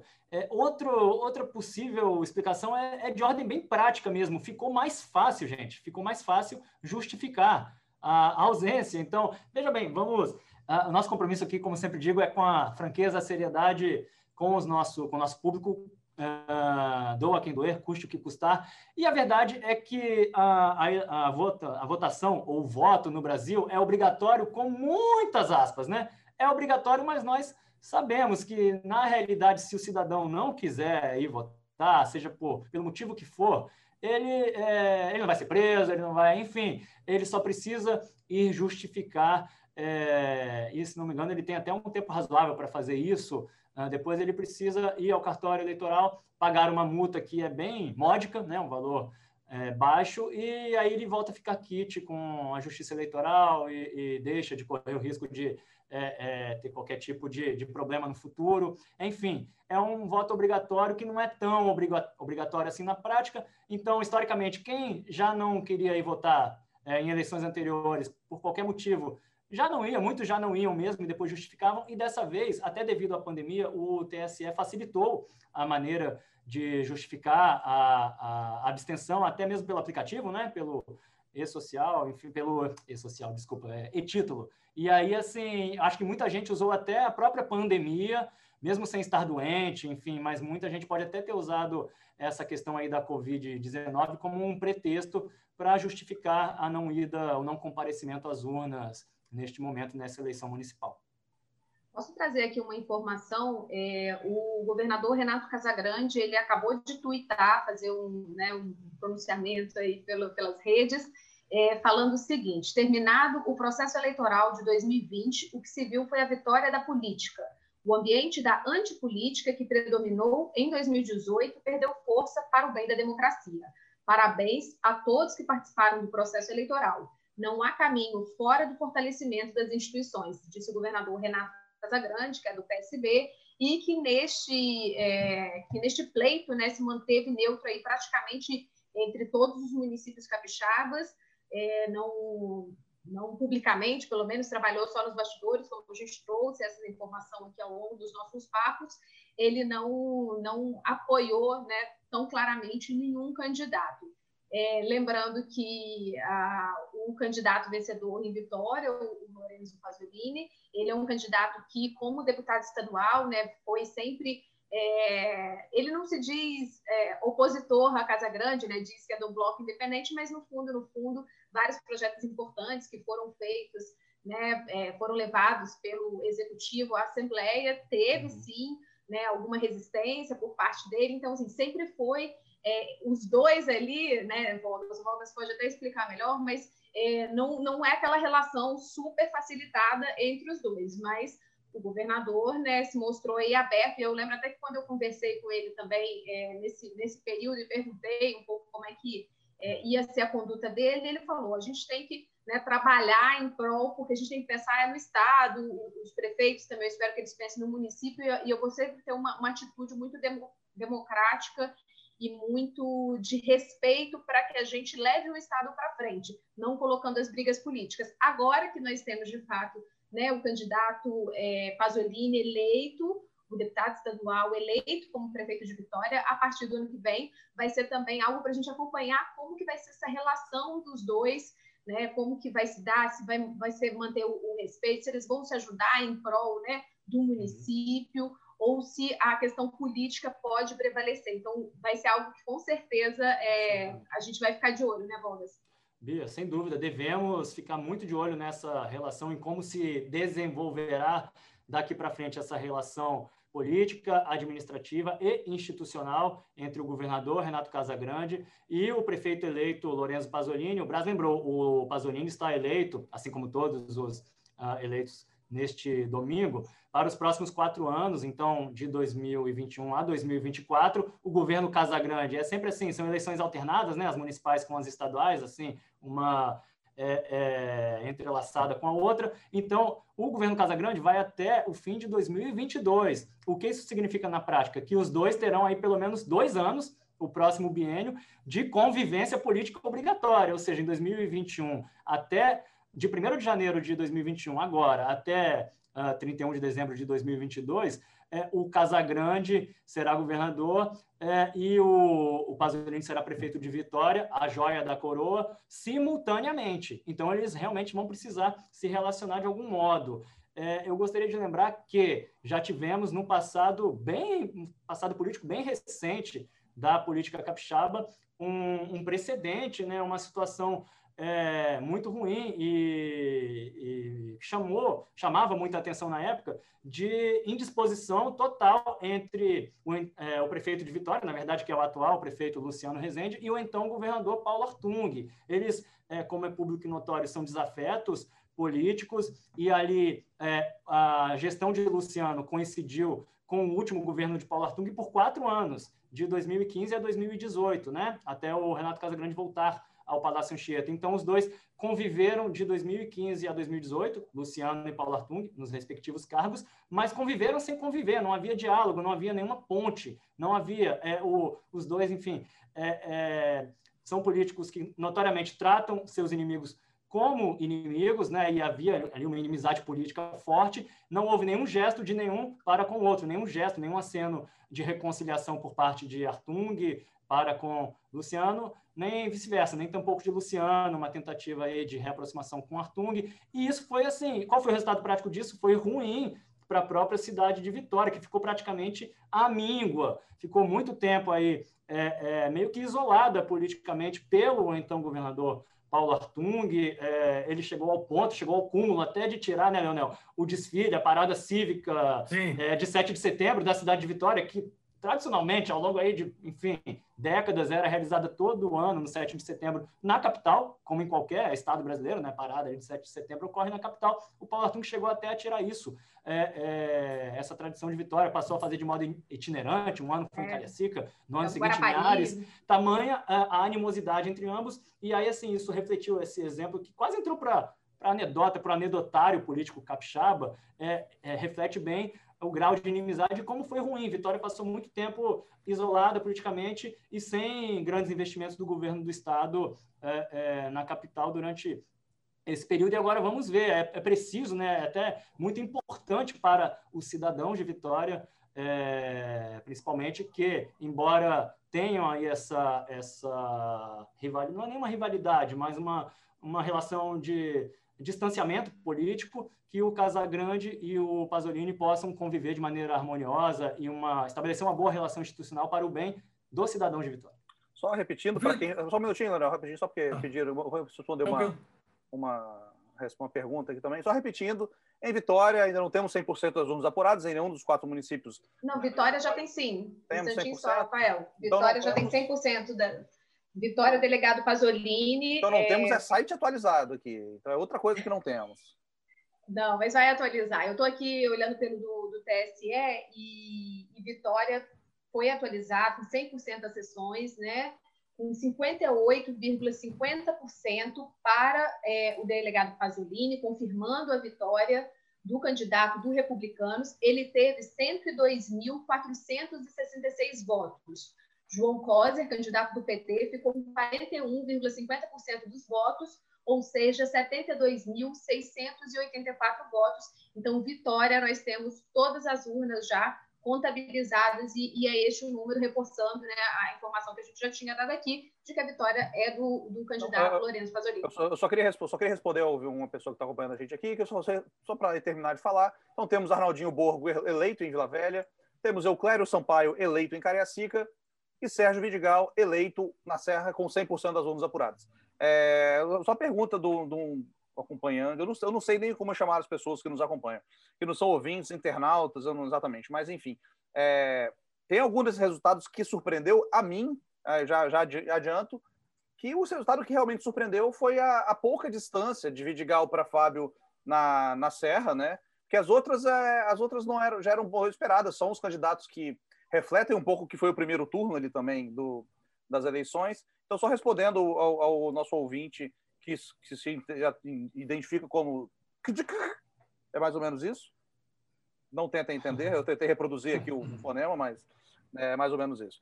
Então, vocês, o que vocês podem dizer sobre isso? Rapidinho, acho que, acho, acho que a gente concorda um pouco né, nesse. É, na minha avaliação, sem grandes, sem surpresas. Talvez uma certa é, surpresa ou, ou algo um pouco fora do que esperávamos é, com relação à distância, né? A distância é, é, de votos, de pontos percentuais aqui ou ali, mas como frisamos desde o início deste papo, acho que tanto na Serra como em Vila Velha se confirmou o, o favoritismo dos respectivos favoritos, né? Tanto o Vidigal como o Arnaldinho Borgo, enfim, ganharam realmente com facilidade, com boa folga sobre o, o adversário. E ali, é, em Cariacica e, e, Vitória, aquilo que nós também ressaltamos no início, estava tava muito ali é, equilibrado e, e, imprevisível, poderia dar qualquer um dos dois. E, enfim, é, acabou realmente é, coincidindo, entre aspas, dessa de os dois candidatos do PT que estavam no páreo, né, em Cariacica e em Vitória, perderem nos dois casos é, numa notícia, volto a dizer, muito ruim para o PT, que no, no fim das contas é, ficou com aquele saldo muito ruim, porque como não conseguiu eleger agora nenhum dos seus dois candidatos que o partido havia levado para o segundo turno, qual foi o saldo de eleitos do PT no Espírito Santo neste ano? Qual foi o saldo desta eleição é, para o Partido dos Trabalhadores? No estado inteiro, nenhum prefeito, um vice-prefeito lá, qual era mesmo? Águia Branca, Águia Branca. no pequeno município Branca. de Águia Branca, e 11 vereadores apenas, 11 no universo de 78 então foi, é, foi câmaras né? municipais. Foi então, assim, o PT volta, na verdade, o PT que já havia encolhido eh, nas últimas eleições, agora encolhe uh, ainda mais no sentido mesmo do, do, tamanho, da força política, se atrofia ainda mais, é, e, e, isso prova né, que é, o, o Espírito Santo de modo geral, pode até não ser, como alguns é, é, cantam em prosa e verso, esse Estado tão é, conservador, um Estado de direita, essencialmente, até porque nós vimos prefeitos de esquerda sendo eleitos né, nessa ao longo, é, mesma eleição do, municipal. E ao longo da, da, história também, né? Tivemos muitos prefeitos. É, é isso que eu queria falar, estou pedindo pode, falar. Pode, pode, pode, pode, até, pode por, por, favor, Leonel, mas só concluindo, então, assim, o PT, é, quer dizer, o Espírito Santo pode não ser tão conservador, tão de direita, mas certamente ainda é, se demonstra como um Estado antipetista, com uma rejeição muito forte aqui, localizada no Espírito Santo, contra os candidatos do PT, Leonel. Acho que a Bia é, queria falar ser... também, só se quiser emendar aí. Não, pode, pode o Leonel fazer aí a, a, linha de raciocínio e na é, sequência é, eu falo. É, seguindo o que o Vitor está fazendo, aí tendo como base uma referência histórica, essa vitória do Pasolini pode ter várias leituras, vamos fazer aqui algumas leituras dessa vitória, mas uma delas é uma leitura histórica. Eu fiz um levantamento rápido aqui, há 31 anos, vai completar 32, é, Vitória é administrada por governos ou de centro ou de centro-esquerda, de centro-esquerda para esquerda, centro, centro-esquerda até esquerda. De direita, não. Ó, o, o 89, o prefeito eleito foi o Vitor Boaz, né, que era do Partido dos Trabalhadores na época. Vamos lembrar que nesse período não tinha reeleição, ele cumpriu o seu mandato. O sucessor dele foi o, o prefeito Paulo Artung, que também ficou por quatro anos, né? E depois sim começou a vir o Instituto da Reeleição. Aí veio, veio Luiz Paulo Veloso Lucas, que ficou dois mandatos, mais oito anos. Foi sucedido por João Costa, que tentou agora ser prefeito pela terceira vez, que também foi reeleito, ficou dois mandatos, um candidato de um prefeito de esquerda. Sucedido por Luciano Rezende, o atual prefeito, também de cidadania, que também é de centro, centro-esquerda. Então, Feita raízes lá no, no Partido Comunista. Partido Comunista, no velho hoje, assim, partidão. Assim, cidadania hoje não tem tanto a ver com isso, mas na origem, sim, Partido Mas a origem histórica é o partidão, é, é, velho é, partidão. é importante ressaltar, então, porque tem que ver o contexto histórico, né? Tipo, o, o PSDB é. hoje se, ali, se aliou muito, se alinhou muito à direita, mas o PSDB, quando o Paulo Artung foi eleito, era um partido que saiu da esquerda, saiu do movimento estudantil, o Paulo Artung na época. É, o Luiz Paulo teve, raiz, teve raízes no, no Partidão também, Luiz Paulo Veloso uhum. Lucas. O e... Paulo Artung também foi Paulo, Paulo também. Eu sei de tudo isso por quê? Porque eu acompanho Vitor Vogas e Leonel Ximenes e a Gazeta. Olha só o jabá do, dos colegas. então, gente... É... Não, eu estou falando isso porque é, quando... Então, quando... É, Vitória é uma cidade que sempre votou mais à esquerda, com tendência à uhum. esquerda. A vitória do Pasolini representa essa ruptura, uma ruptura, inclusive, muito forte do ponto de vista político e ideológico, e vamos ver como a cidade vai se comportar nesses próximos quatro anos. Né? É, é uma cidade que, por incrível que pareça, neste momento foi mais para a direita, e o Vitor chegou, a Vitor Vogue chegou a chamar a atenção que o, que o, o Bolsonaro também ganhou aqui, né, Vitor, em Vitória? Há dois anos atrás? Sim, já, Bolsonaro, ah, sim, Bolsonaro. sim, sim. É, o Bolsonaro, na eleição presidencial passada, em 2018, foi muito bem votado no Espírito Santo, uh, de modo todo, geral, né? em todo o, o, o, estado do Espírito Santo, mas é, especificamente em Vitória, o Jair Bolsonaro teria sido eleito, inclusive, em primeiro, primeiro turno, turno, se ele teve um pouco mais de 50% dos votos válidos já no primeiro turno, portanto, se, como até chegamos a brincar em papos anteriores, é, se Vitória representasse o Brasil inteiro, né, se a, a eleição fosse realizada e dependesse só uh, daqui, da cidade de Vitória, o Bolsonaro, em 2018, teria ganhado uh, em turno único, como ele diz, né? Inclusive que, que ganhou, né? Ele, enfim, continua contestando o resultado é, das urnas da, da, da, eleição que ele mesmo ganhou, mas isso, assim, é só um parêntese. De fato, Bolsonaro foi muito bem votado em 2018, Leonel, em Vitória, e eu acho que, bom, só já te passo, Bia, a bola, mas só para frisar, eu acho que a gente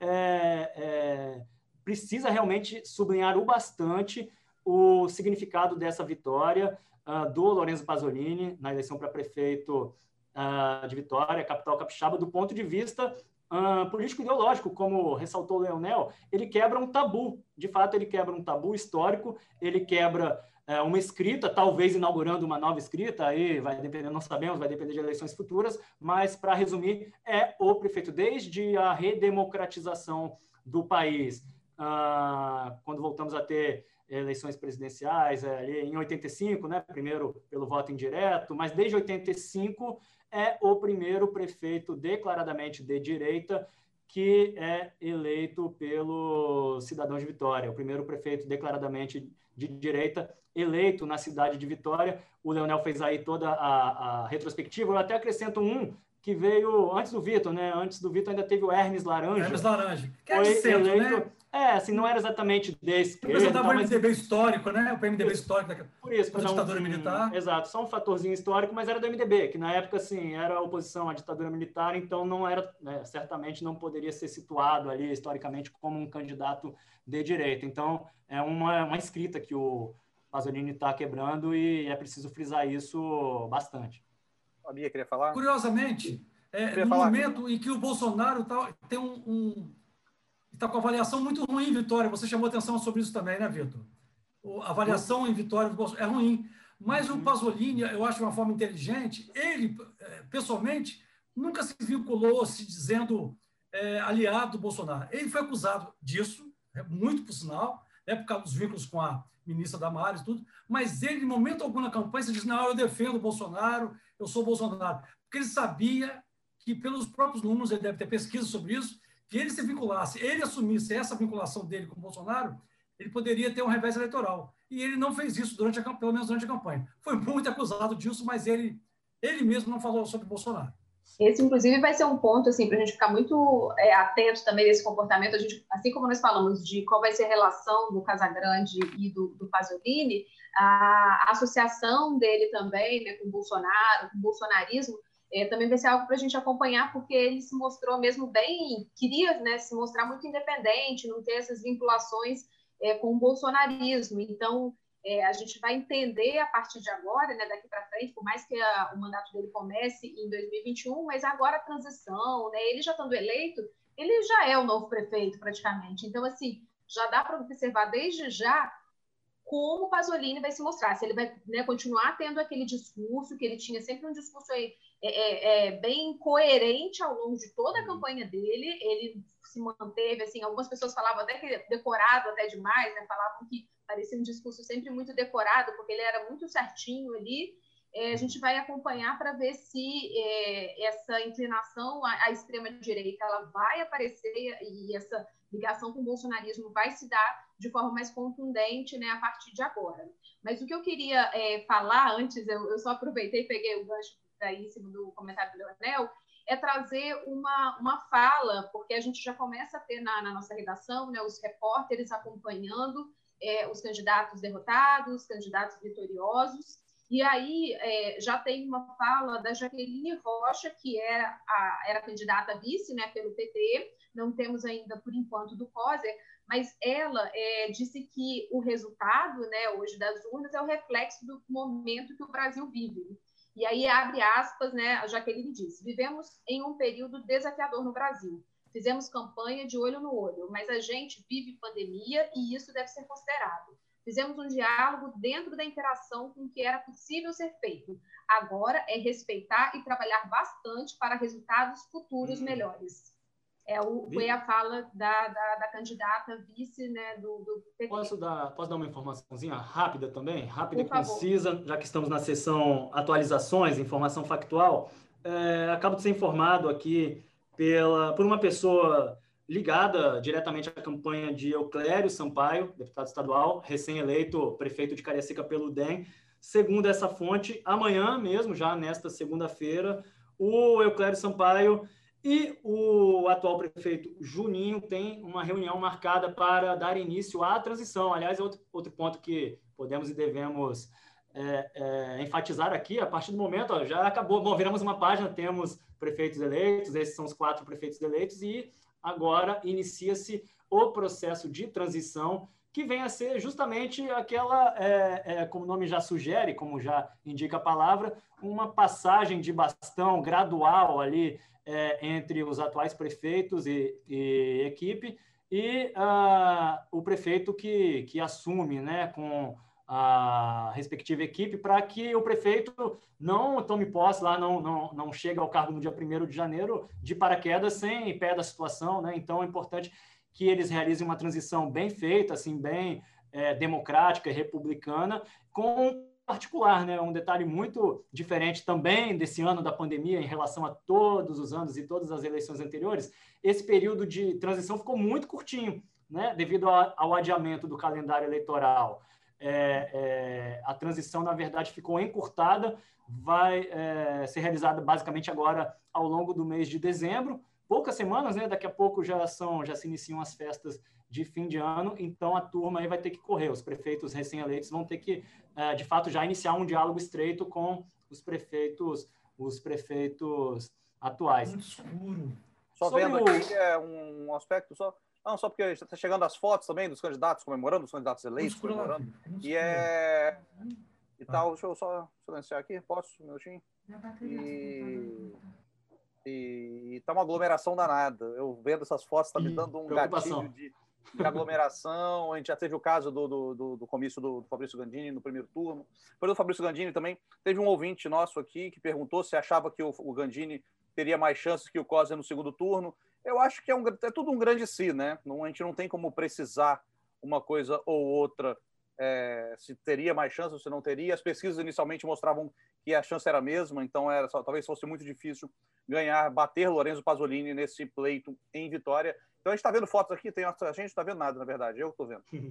É, foto de, de aglomeração, Arnaldo Borgo, Euclébio Sampaio, até a Neuzinha, que foi candidata no primeiro turno e declarou apoio a Pasolini, e deu início a uma carreata. Já passaram aqui na rua algum, não a Daneuzinha, mas já passaram. Talvez seja a Daneuzinha pela foto aqui, ó. Até seja a Daneuzinha que tem passado por aqui também.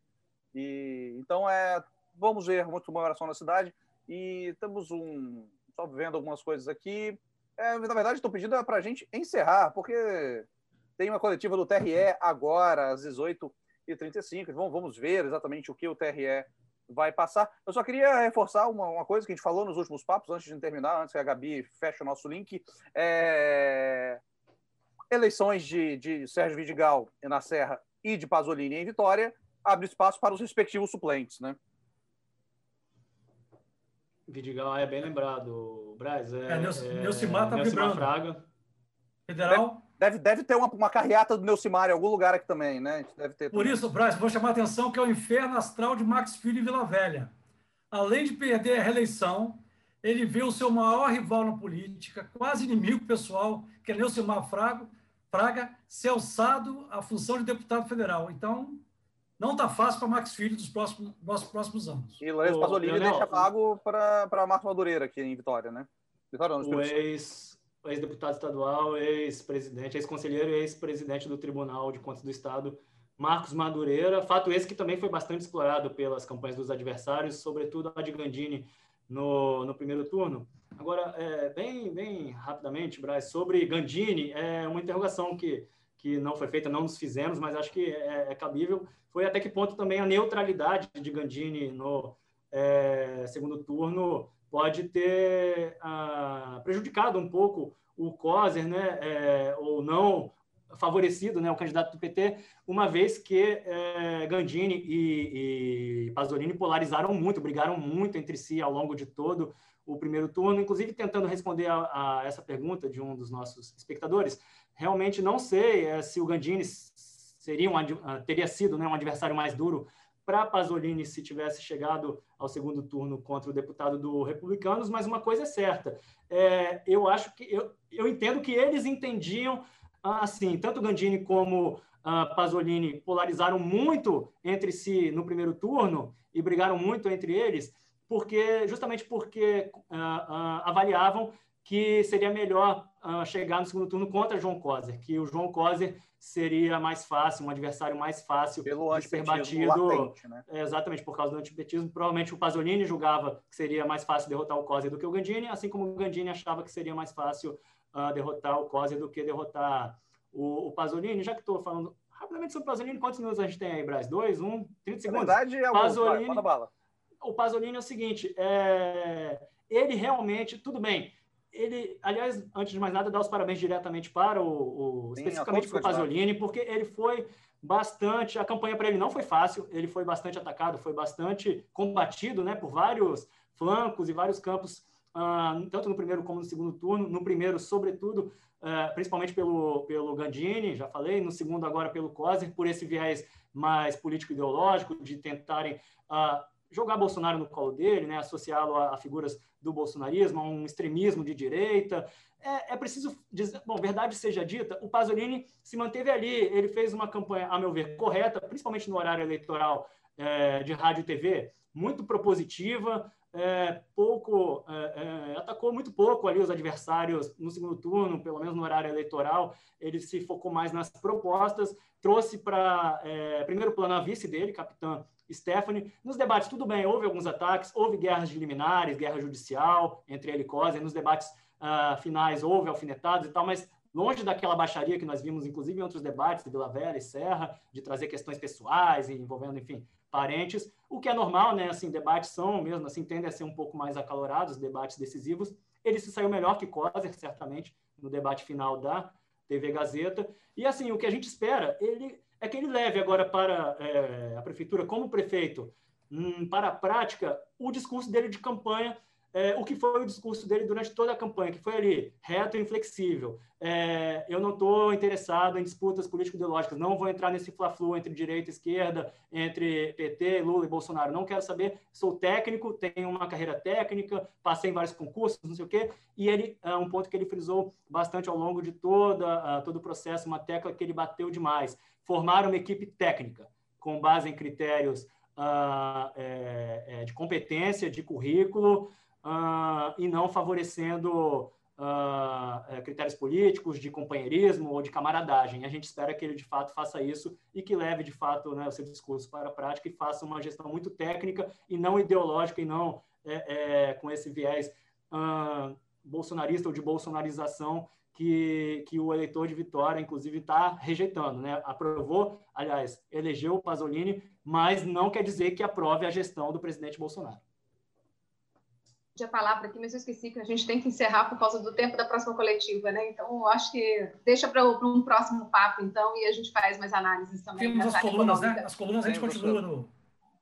É, e só é, nosso parabéns aos candidatos eleitos, a, a delegado Lourenço Pasolini em Vitória, Sérgio Vidigal na Serra, é, Arnaldinho Borgo em Vila Velha e Euclério Sampaio em Cariacica. Nossos parabéns.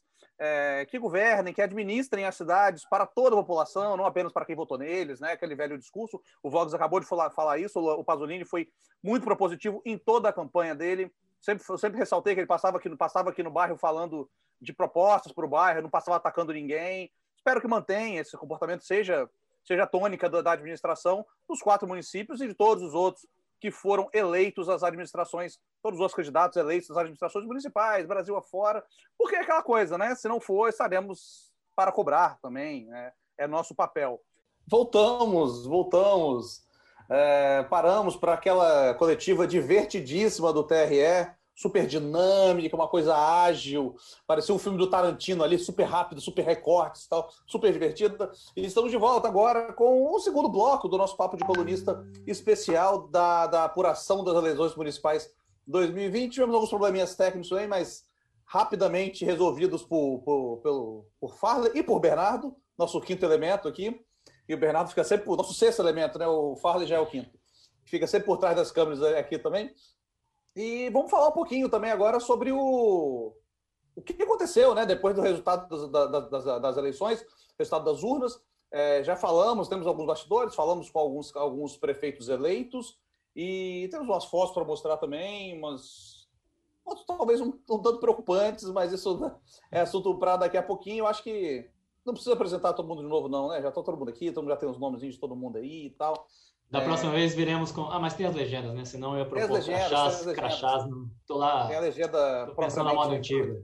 Providenciada pelo Farley e que está com nossos nomes aí. Então, acho que o, a gente estava conversando aqui em off quando esperávamos para entrar no ar. Deixa eu me ajeitar na cadeira.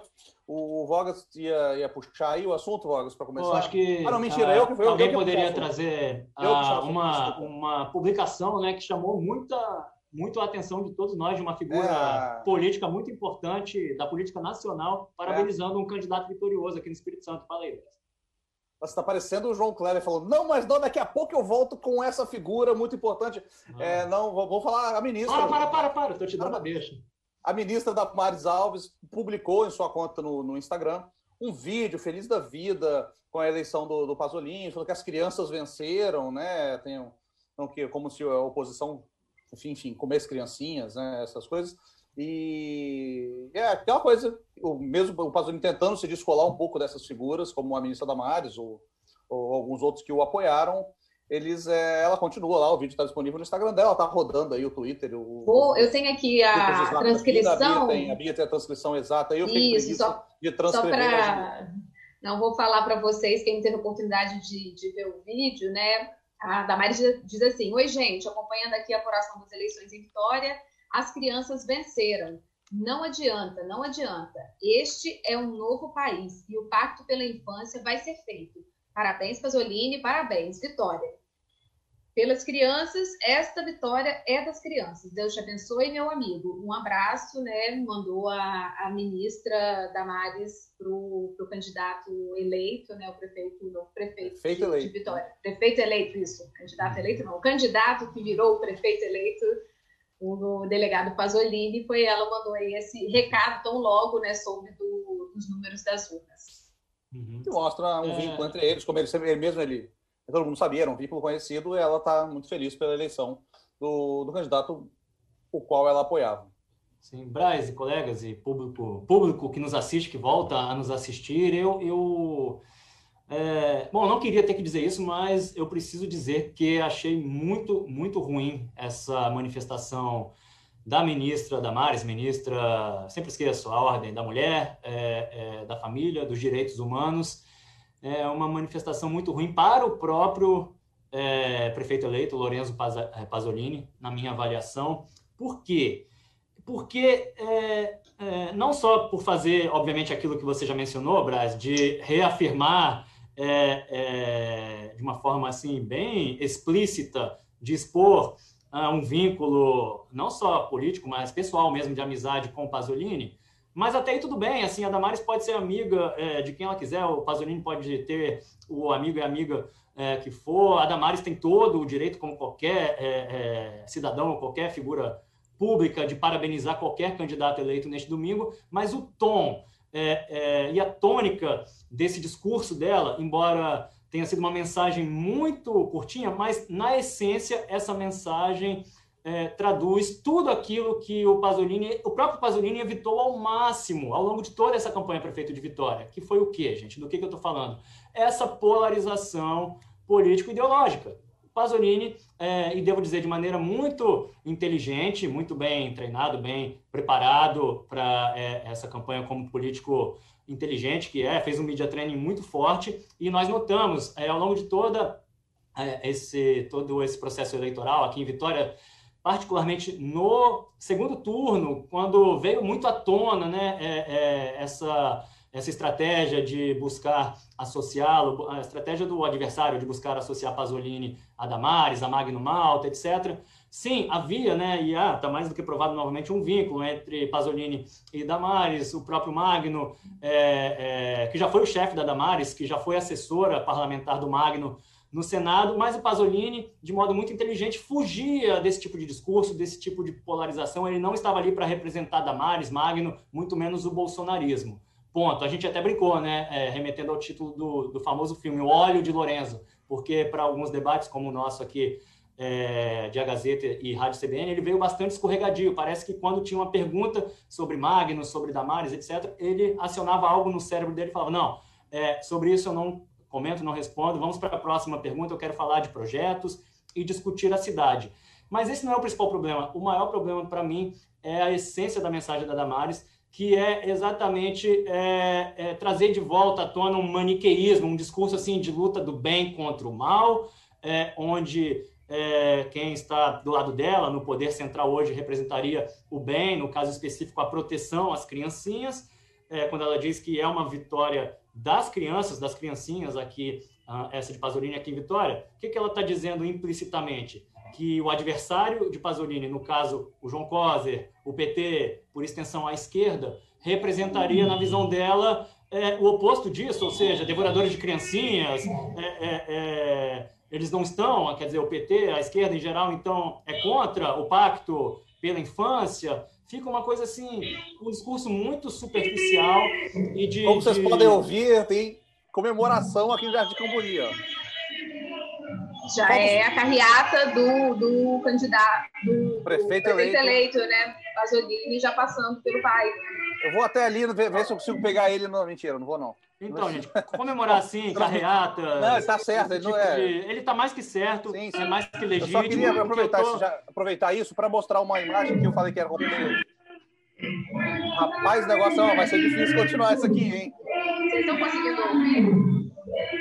Eu estou ouvindo aqui tudo. Essa é a foto da, da, da comemoração do Pasolini. Eu vou levar o computador até lá, hein? Eu sou, Resolveram sou... parar aí, ô Braz, em frente à sua casa? Eu vou inovar, eu vou levar o computador até, até a janela aqui para mostrar a todo mundo a carreata do vencedor da Prefeitura de Vitória, Lourenço Pasolini. Aqui você tem que tirar. O computador na janela aqui, ó. Ai, computador. Caramba. Aqui está vendo Pasolini, a carreata do Lourenço Pasolini. Não sei se vocês me ouvem alguma coisa, porque está uma barulheira danada aqui em casa. O candidato mesmo passou no trio elétrico ali agora, e passou como agradecendo todo mundo, como ele fez durante boa parte da campanha, tá? É, deixa eu virar para outro lado aqui. Isso aqui é na rua Carlos Martins, aqui já de Camburi. Não vou dar o endereço completo, não, porque eu não quero receber antraz da caixa de correio, não. Mas é, tem uma barulheira danada, vocês estão vendo. Pasolini agradecendo, como fez no, antes das festas do primeiro turno. E, enfim, é, vamos ver depois como é que foi a votação dele aqui. Eu acho que foi muito expressiva, né? Uhum. Deixa eu compartilhar essa tela aqui, porque eu estou compartilhando ainda, eu acho, né? Eu não sei agora. compartilhando a foto dele ainda. Tá. É, aqui, ó. Rapaz, passa meu fone aqui lá embaixo, peraí. Segura aí, Braz. Isso aqui tá. Ah, podia. Foi emoção. Que, jornalismo, a, jornalismo ao vivo. Na, na, na, rua Carlos Martins, Jardim Camburi. Pasolini passou por aqui. O carro, o trio elétrico dele já está mais para dentro do bairro. Voltarei agora para o meu cafofo aqui, depois dessa aventura, dessa estripolia. Eu... Mandou muito bem, foi é, profissão repórter aí, cara. É, só que professor repórter. Jornalismo verdade. Jornalismo verdade. Não é com Mas então, velho esquentando a mão aqui embaixo. Para né? completar, galera, minha fala, minha intervenção, enfim, sobre esse ponto inicial da Damares, da manifestação dela, não foi legal. Enfim, não contribui em nada a transformar essa disputa local, inclusive essa disputa já encerrada, num maniqueísmo, num maniqueísmo bobo. Essa, essa discussão superficial e maniqueísta não contribui em nada. E o próprio candidato eleito, Lourenço Pasolini, é, é, fugiu desse tipo de embate durante toda a campanha, então é até um contrassenso, não tem lógica. E ele mesmo já deu aí sinais de que, como é, é, prefeito agora é, também não está nem um pouco interessado nisso, nessa polarização, e é assim que a gente espera. O slogan da campanha dele foi paz e igualdade, né? Ele deve querer paz política, a gente espera isso. Então, que venha também não só a paz social, em termos de, de, de segurança pública, mas também a paz política, por favor. O, Vogas, e algo que reforça muito tudo isso que você colocou é a, o próprio anúncio, a própria a primeira fala, né, de Pasolini como prefeito eleito de Vitória. Ele falou com a imprensa há pouco, né? A, a colega Natália Devens foi quem estava acompanhando é, é, o delegado Pasolini e uma das frases dele foi a seguinte: não há perdedores. Não há perdedores. Na democracia não existe essa palavra. Todos são vencedores. Disputaram, colocaram o nome à disposição e nós vamos dialogar com todos. Ou seja, ele não está ainda, mesmo depois né, de eleito, ele continua com esse foco em é, tentar dialogar e não trazer essa polarização, né, toda essa briga esquerda-direita uhum. para o palco de uma gestão na capital. Então, assim, é, esse primeiro, essa primeira fala dele é muito simbólica, é importante né, para justamente a, as pessoas que talvez tenham ficado com dúvida, né? Como é que vai ser o Pasolini após se vencesse, né? Como seria? Essa primeira fala dele demonstra que ele vai manter o, o que ele prometeu ao longo da campanha. Claro, isso tudo vai, a gente só vai saber no dia a dia ali da gestão dele, mas eu acho que é uma, é uma sinalização importante, né, e que vai totalmente contra a esse ato da Damares. Perfeito, Bia. É muito bom para distensionar. Ele, ele faz exatamente o oposto do que fez a Damares na sua desastrada manifestação. Pasolini, a meu ver, está correto. Ele distensiona, faz uma cena importante, não só para o candidato derrotado, João Coser, e para os demais candidatos, mas principalmente, retomando rapidinho algo que nós dissemos no primeiro bloco do, deste papo de colunista especial, um aceno talvez para o Casagrande. Pode ser interpretado quando ele diz vou dialogar com todos. Isso é óbvio que inclui também o governador Renato Casa Grande, com quem eles vão precisar bater, é, conversar, com quem ele vai precisar conversar bastante, bater muito DR político, descascar esse abacaxi. Deixa eu só jogar na tela aqui a imagem que eu estava jogando quando o, né, quando o candidato passou aqui, candidato não, prefeito eleito, agora a gente tem que re, reacostumar a falar. Eu estava falando essa imagem, eu falando que era preocupante, como a gente pode ver, porque tem uma aglomeração danada. Uma baita de uma aglomeração, o candidato está aqui no meiozinho, na meiuca aqui, com aquela máscara de meio transparente, que a gente já sabe né? que não é não é tão eficaz ao combate ao coronavírus. Muita gente sem máscara, muita gente aglomerada. É, tem bastante gente com máscara também, né? Vamos ser justos, não está todo mundo sem máscara. Mas e, ele não foi o único também que, que fez isso, tá, gente? Todos os candidatos estão comemorando com sua Parece está aparecendo tributo a Maradona também, um monte de número 10 ali, tributo a Maradona, que, que faleceu nesta semana. Só para fazer uma, uma piada ruim que não mas aqui, falando, fazer, mas... falando em, em, piada e pegando a deixa do Vogas, quando o Vogas passou para Rafael, o Vogas falou de descascar o abacaxi. Já que a gente, o Vogas deu essa, essa pitada aí, é, vou trazer para vocês, não sei se todos acompanharam nas redes sociais do governador Renato Casagrande, mas hoje, é, durante a tarde, se eu não me engano, não sei se foi pela manhã ou à tarde, mas acho que foi à tarde, o, o, governador Casagrande ele postou uma foto na cozinha descascando mesmo o abacaxi, né, cortando a fruta ali, descascando é, a, a, casca, tirando a casca do abacaxi e postou uma na legenda, né, na sua rede social, falou assim: minha especialidade risos. Então, assim, a gente não sabe se foi uma mensagem subliminar de Casagrande, se Casagrande estava querendo só brincar com a situação ou deixar né, no ar realmente que os pepinos, os abacaxis, os pepinos aparecem aí ao longo da sua gestão e não sei se o pleito eleitoral é um desses, desses abacaxis que ele estaria se referindo ou se são só as questões que realmente isso a gente não tem que reconhecer que você gerir um município, ou um estado, ou um país no meio de uma pandemia é um abacaxi danado mesmo. Eu voto no sim, Bia. Eu vou jogar uma pimenta nesse abacaxi doce aí, vai ficar um pouco apimentado. Eu interpretei como uma indiretaça, e nós todos aqui sabemos para quem, muito provavelmente para o próprio Lorenzo Pasolini, embora né, de modo de uma forma bem bem humorada, enfim, indireta, aí cada um interprete como quiser, mas acho que no dia, em pleno dia do segundo turno, publicar uma foto assim com essa legenda, ele está mandando um recado para alguém. Eu gostaria de falar, gente, aproveitando, estão falando de relação institucional, uma preocupação que eu tenho, até com base na experiência desastrada dos Estados Unidos recente, que é a transição de poder.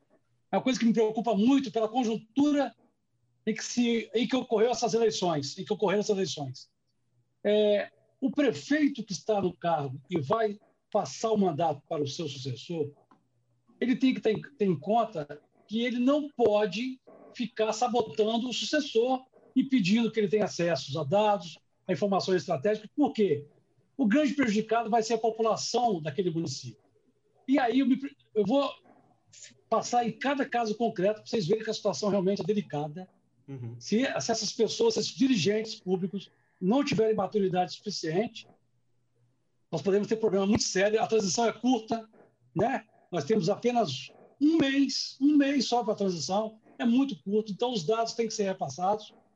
O, a, a, situação mais tranquila, na minha visão, é Cariacica. Embora o prefeito Juninho não tenha manifestado apoio diretamente a nenhum candidato, não uhum. tenha se engajado, até pela péssima avaliação que ele tem, uhum. é, a gente sabe que dos bastidores que ele, a, a, equipe dele toda está apoiando o Cláudio Sampaio. Então, em Cariacica, certamente será uma transição tranquila mas eu temo que dos quatro municípios seja a única situação tranquila. Por quê? Em Vila Velha, por exemplo, é emblemático.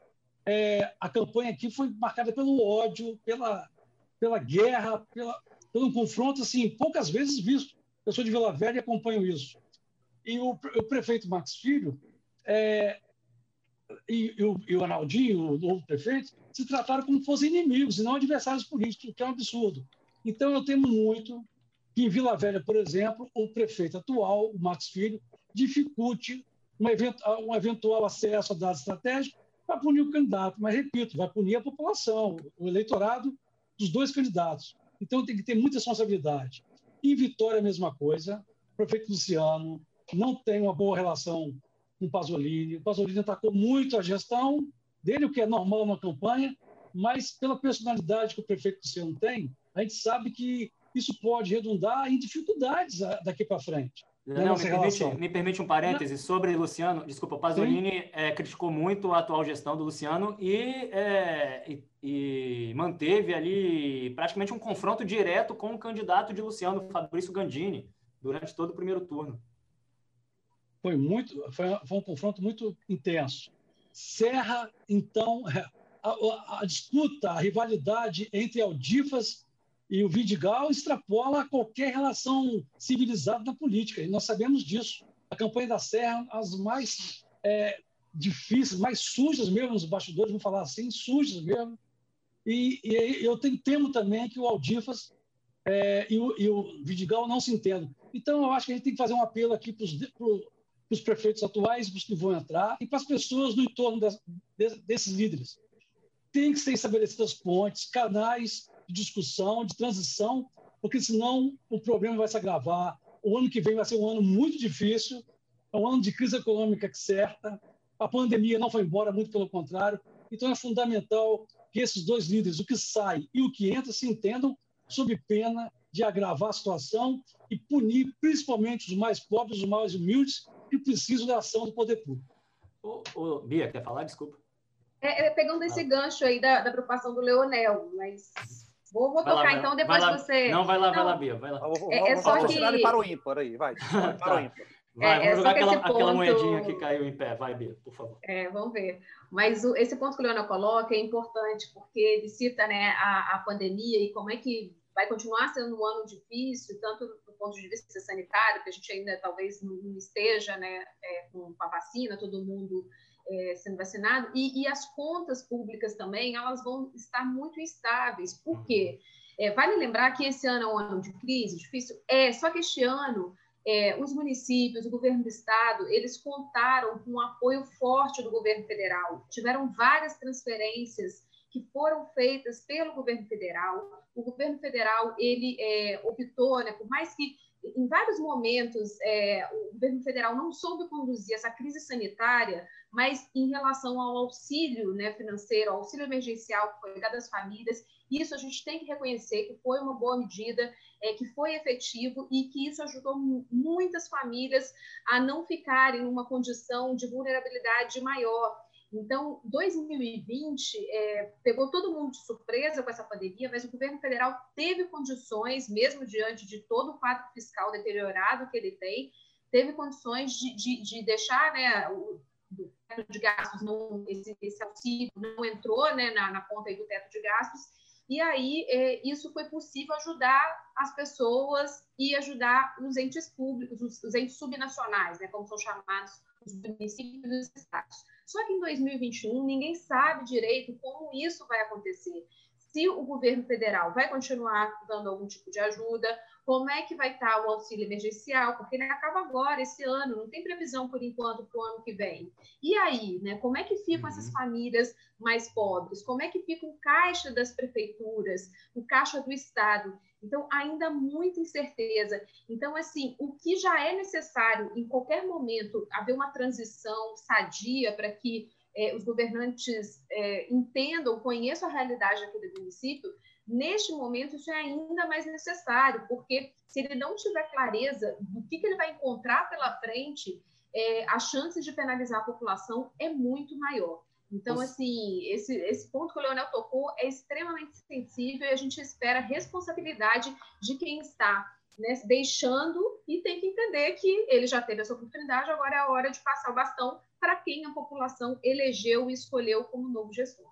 Ou seja, Beatriz, é, trocando em, ou fatiando em miúdos, é, o Casagrande é quem está, ou quem apareceu cortando e descascando o abacaxi, mas ele podia pegar aí uns abacaxis e distribuir, né, para todos esses prefeitos eleitos com quem ele vai ter que trabalhar em parceria e dialogar, porque a vida desses, é, de quem entra agora assumindo a prefeitura nesse quadro tão desafiador, realmente não, não será nada fácil. Mas eu queria pegar a deixa anterior da intervenção anterior é, feita pelo nosso colega Leonel sobre porque ele falou de quem entra e quem sai, destacou essa dificuldade, essa animosidade podemos esperar nesse curtíssimo período de transição, principalmente na Serra, entre Aldifax Barcelos e Sérgio Vidigal. E aí eu gostaria de trazer para a nossa roda e compartilhar com o nosso público uma constatação, na verdade, aí uma, é, uma descoberta, né, uma espécie de descoberta inédita e histórica que eu até publiquei há pouco na minha, na minha primeira coluna, após o, o a apuração dos votos no site da Gazeta, para quem quiser ver, faço aqui um jabá, um alto jabá, mas é o seguinte, o, o Vidigal e o Aldifax podem até não querer, podem até não admitir isso, mas eles estão de mãos dadas, eles são arquirrivais, mais que rivais, são arqui-inimigos políticos ao longo aí dos últimos 12 anos, pelo menos, na Serra, é, o município uh, que, que, rima com guerra, né? Porque realmente ali ele existe exatamente uma guerra política há muito tempo entre os dois, é, mas é, eles se dão as mãos, eles estão juntos, mesmo sem quererem, num feito inédito e histórico nacional. Quer dizer, a Serra, com essa eleição de Vidigal, com o retorno do Vidigal para a Prefeitura da Serra, acaba de ganhar um título nacional, que é o título de município grande com mais de 500 mil habitantes, com a menor alternância no poder no cargo de prefeito nos últimos 24 anos, pelo menos. E aí eu preciso explicar, vou dar um passinho para trás para contextualizar. O Brasil tem, é, de acordo com dados deste ano do, do IBGE, o Brasil tem 49 municípios com mais de 500 mil habitantes. Vamos chamar assim, são as metrópoles brasileiras. A Serra está nesse bolo, né, tem 500 e poucos, é o 41º ou segundo município, em termos de, de, de, de população. Aí vamos acrescentar o município de Mauá, que é o 50, para arredondar essa conta, deixar em 50. Quando a gente pega para analisar as 50 cidades mais populosas é, do Brasil, a Serra é a única, vou repetir, a única que só elegeu dois prefeitos, só teve dois políticos no cargo de prefeito desde 96, quando o Vidigal se elegeu pela primeira vez. Traduzindo isso, dito de outro modo, de 96 para cá, nessa alternância aí de Vidigal com, com Aldifax, já foram uhum. sete eleições municipais com esta, e uh, os eleitores serranos só elegeram os dois para o cargo de prefeito. Uh, três vezes o Aldifax e agora Vidigal quatro vezes. Sete vezes, quatro um, é, três o outro, mas só dois prefeitos nesse intervalo de 24 anos. E agora com o Vidigal mais quatro, serão 28 anos com apenas é, os dois mesmos prefeitos. Isso, eu fiz o levantamento, não aconteceu em nenhum outro município desses mais populosos. Assim, teve um, alguns elegeram três, outros quatro, outros cinco, ou até mais prefeitos, dois prefeitos apenas, só a Serra que agora ostenta esse título, né? Um, assim, um fenômeno nacional de baixa, de baixíssima alternância e algo assim para ser estudado aí pelos cientistas e tudo, cientistas políticos, por que que no coração do eleitor da Serra e nas mentes só existe mesmo espaço para dois políticos que são Vidigal e, e Aldiv, sem tirar nenhum mérito do Vidigal, é claro, mas essa constatação histórica eu acho muito importante. Eu acho que entra uma coisa interessante aí, eu até falei, que eu acho que a gente até falou um pouquinho sobre na, na, no último papo, não lembro exatamente quando foi, que os dois pegaram muito uma cidade que com dinheiro, né? A Serra tem muita indústria, tem muita coisa, tem muita coisa ali que eu acho que foi, foi melhorando, as pessoas foram vendo, uh, melhorando a qualidade de vida, melhorando a urbanização, melhorando tudo ali e nessa alternância se seguiu, né? A, a vida, o, o, poder se alternou, mas a vida das pessoas não, alter, não, não foi tão alterada assim. Então, eu acho que isso acaba tendo um pouco a ver. Até, já que já estamos falando da Serra, vou jogar a imagenzinha aqui também. A imagem não está muito boa, tá, gente? É que a gente não. No, do, do, do, do comemoração do, do prefeito. Conseguiram a chave de Gal? As informações eleito. dos colegas é que ele estava sumido lá nos braços do povo. Gal está no, no, no, trio aqui também. Eu não sei onde ele está, mas me falaram que ele está por aqui. Eu acho que é o de azul, levantando a mãozinha. É, acredito que seja assim, o único de máscara, inclusive. Também. Mascarado, inclusive. Junto Parabéns com o nosso, nosso amigo fotógrafo, Fábio Vicentini, aqui no canto. Acho que é ele, rapaz. Parece. Parece. É, então, mais um, mais um exemplo né, de gente aglomerada pra caramba. E eu tô olhando pro lado porque a foto para mim tá aqui tá na outra tela, tá, gente? De gente aglomerada pra caramba, sem máscara. Enfim, espero que não tenhamos um novo covidão, né? Porque um já basta, os dos casos estão subindo, estão, estão bem elevados, então não acho que esse não é o ideal, mas estão todos comemorando com, com seus correligionários, com seus apoiadores, como era de, de se esperar que acontecesse hoje mesmo. Daqui a pouco eu volto com as imagens também. A imagem do. Agora, eu acho que você podia até colocar, Rafael, se estiver fácil aí, a imagem da, da comemoração em Vila Velha, né? Que também, assim, tá uma, uma imagem super curiosa, porque o, o Arnaldinho, ele segurando uma latinha de, de Red Bull. Olha o propaganda. Olha só, tá, e é fazendo como se fosse até um garoto propaganda. Não fomos nós, não fomos nós. Da bebida. Aqui não tem merchandising.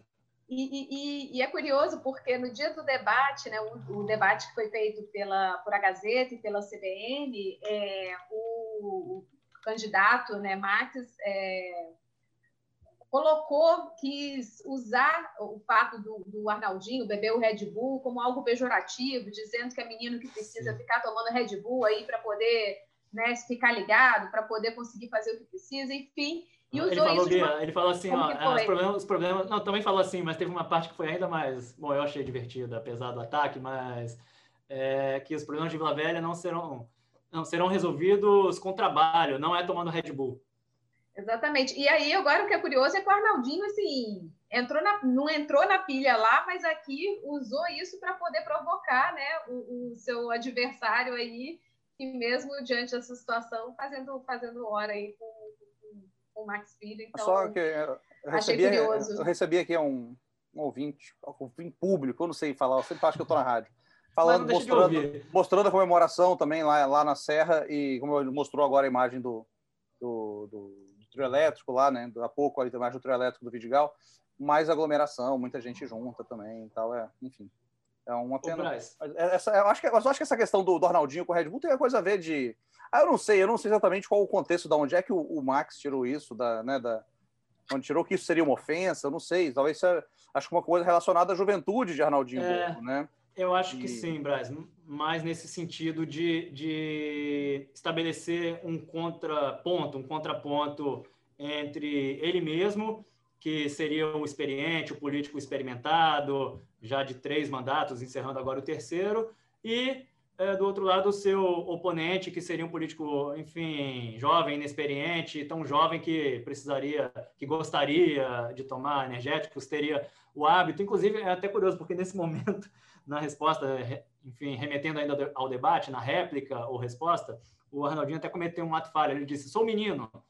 Depois, depois, depois ele fala: eu sou homem. Logo em cima ele se corrige: eu sou menino, não. Sou um homem, cheio de energia, acordo cedo, durmo tarde, trabalho o dia inteiro. Enfim, ficou realmente. Acho que foi mais nesse sentido. Mas pegando a minha própria deixa, assim, bem.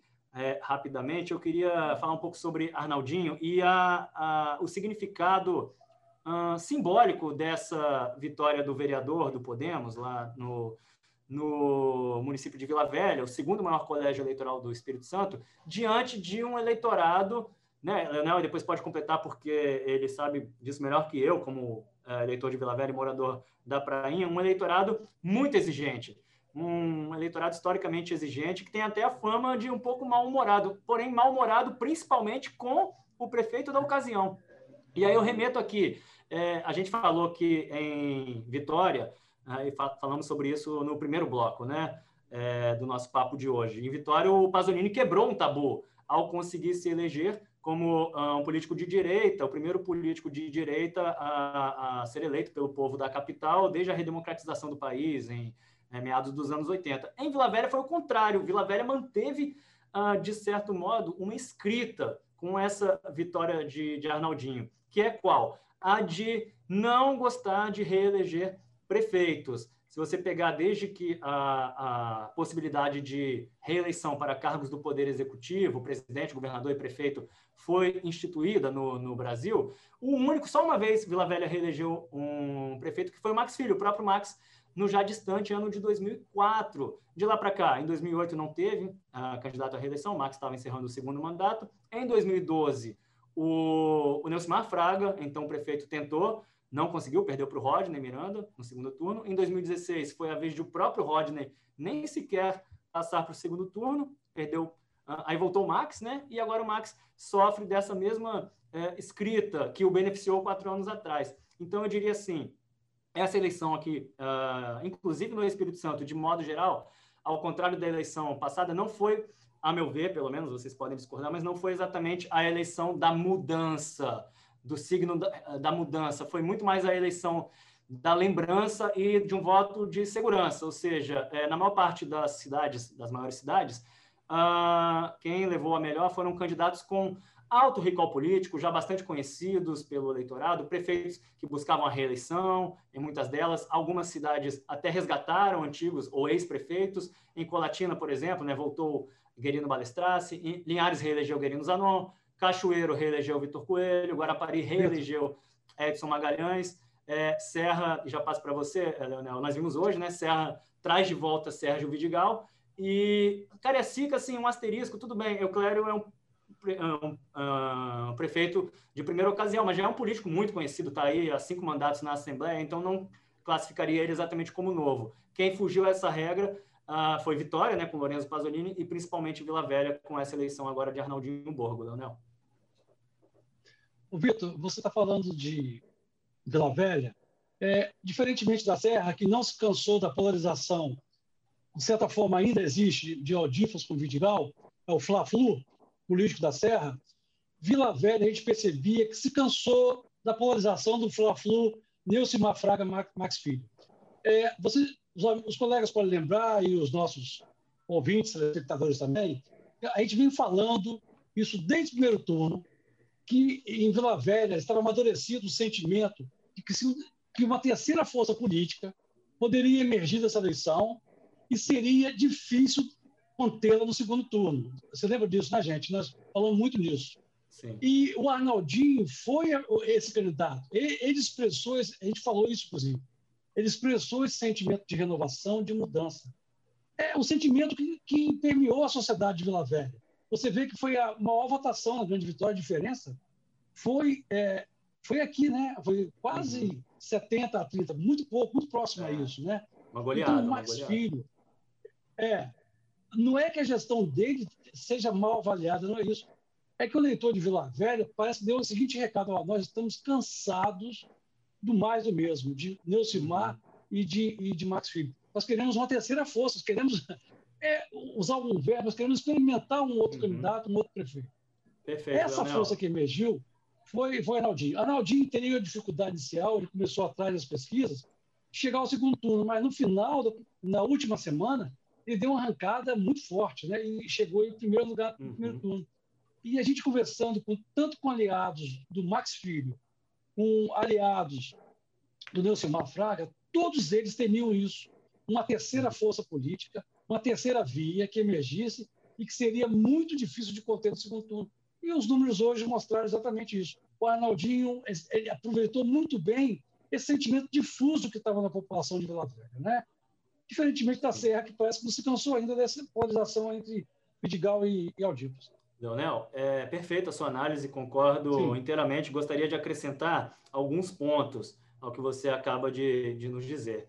É, em primeiro lugar, é, de fato, acho, de fato essa, essa, essa vitória com esse resultado uh, tão expressivo, né? essa vitória maiúscula de Arnaldinho sobre Max Filho, representa um grande não para o atual prefeito de Vila Velha. Porém, se nós nos remetermos ao primeiro turno, o mesmo eleitorado já tinha dado também um grande não ao ex-prefeito Neucimar Fraga. Então, foi um strike, digamos assim. Na mesma eleição, o, o, o eleitor Canela Verde carimbou não é, em Neucimar no primeiro turno e em seguida no, no, Max Filho, exatamente por conta da busca dessa terceira via que você acabou de destacar. E eu lembro também, nós chegamos a analisar isso algumas vezes em, é, no início da nossa série de papos de colunista, é, durante as eleições, que quando apareceram já as primeiras pesquisas, devido ao altíssimo índice de rejeição que elas apontavam, é, tanto do Neucimar como principalmente do Max, a gente comentava que para ambos era um grande paradoxo, mas por paradoxal que parecesse,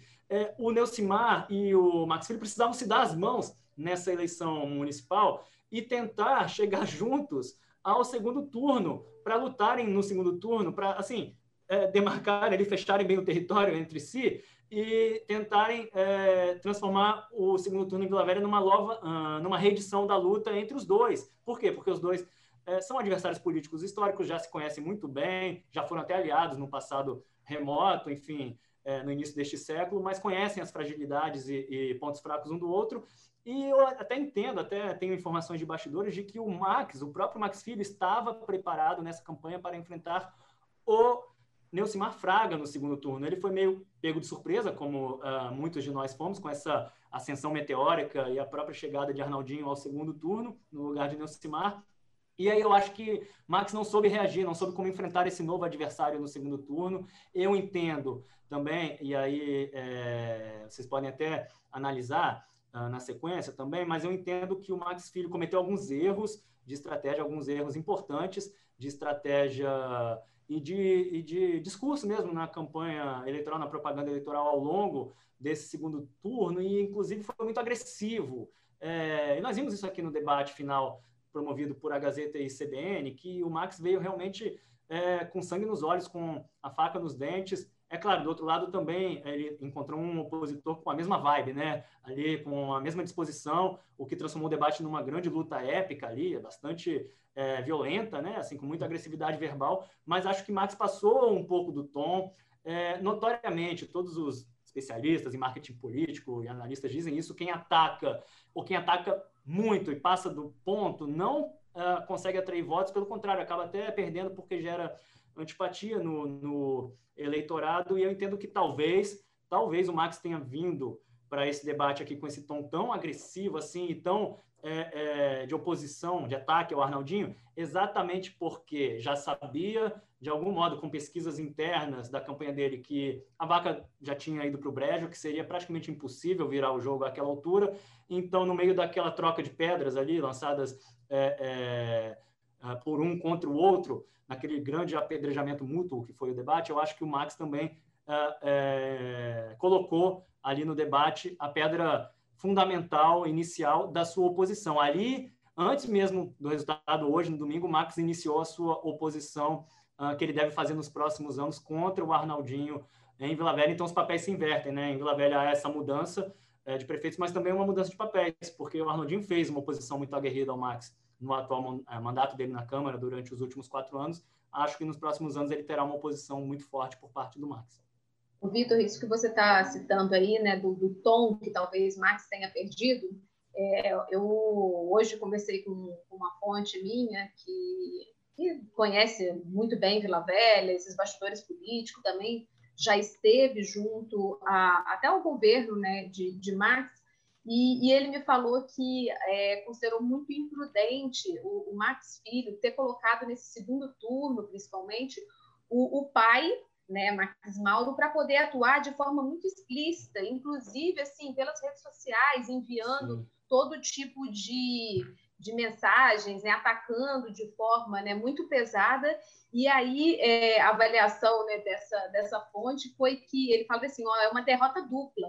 Caiu junto um símbolo histórico de Vila Velha, que é Marcos Mauro. Assim, foi essa leitura desse, é, dessa pessoa que considerou realmente assim desproporcional esse essa forma de, de lidar e acabando né o pai aí mais experiente entrando junto mas que neste momento na avaliação dessa pessoa não não foi de uma forma tão positiva assim é, eu duas brincadeiras que estão rolando na Vila Velha, Vitor, só, só uma coisinha mesmo. Claro, claro. Segundinho. Duas brincadeiras sobre Vila Velha. Primeiro, diz que é a cidade irmã de Porto Alegre. A capital gaúcha, vamos, vamos também ver, não reelege prefeito há muitos anos, há muitos anos. O prefeito atual, um tucano, não foi nem foi nem para o segundo turno. Uhum. Então dizem que Porto Alegre e Vila Velha são cidades irmãs da política, né? Outra coisa que dizem é que a prefeitura de Vila Velha é um cemitério de prefeitos, né? Chega lá, morre, não tem jeito. Realmente, gente. É... Então, Arnaldinho, Fica atento, rapaz. Fica atento, porque o leitor de Vila Velha é exigente. É, tá? e o Max Filho deve estar. Tá, e eu imagino que o Max queira voltar com sangue, nos, ainda mais sangue nos olhos contra ele, enfim, pois talvez é. em 2000. Ou não, né? E aí. Ah, já é minha... de burro, Ronaldinho. Muito.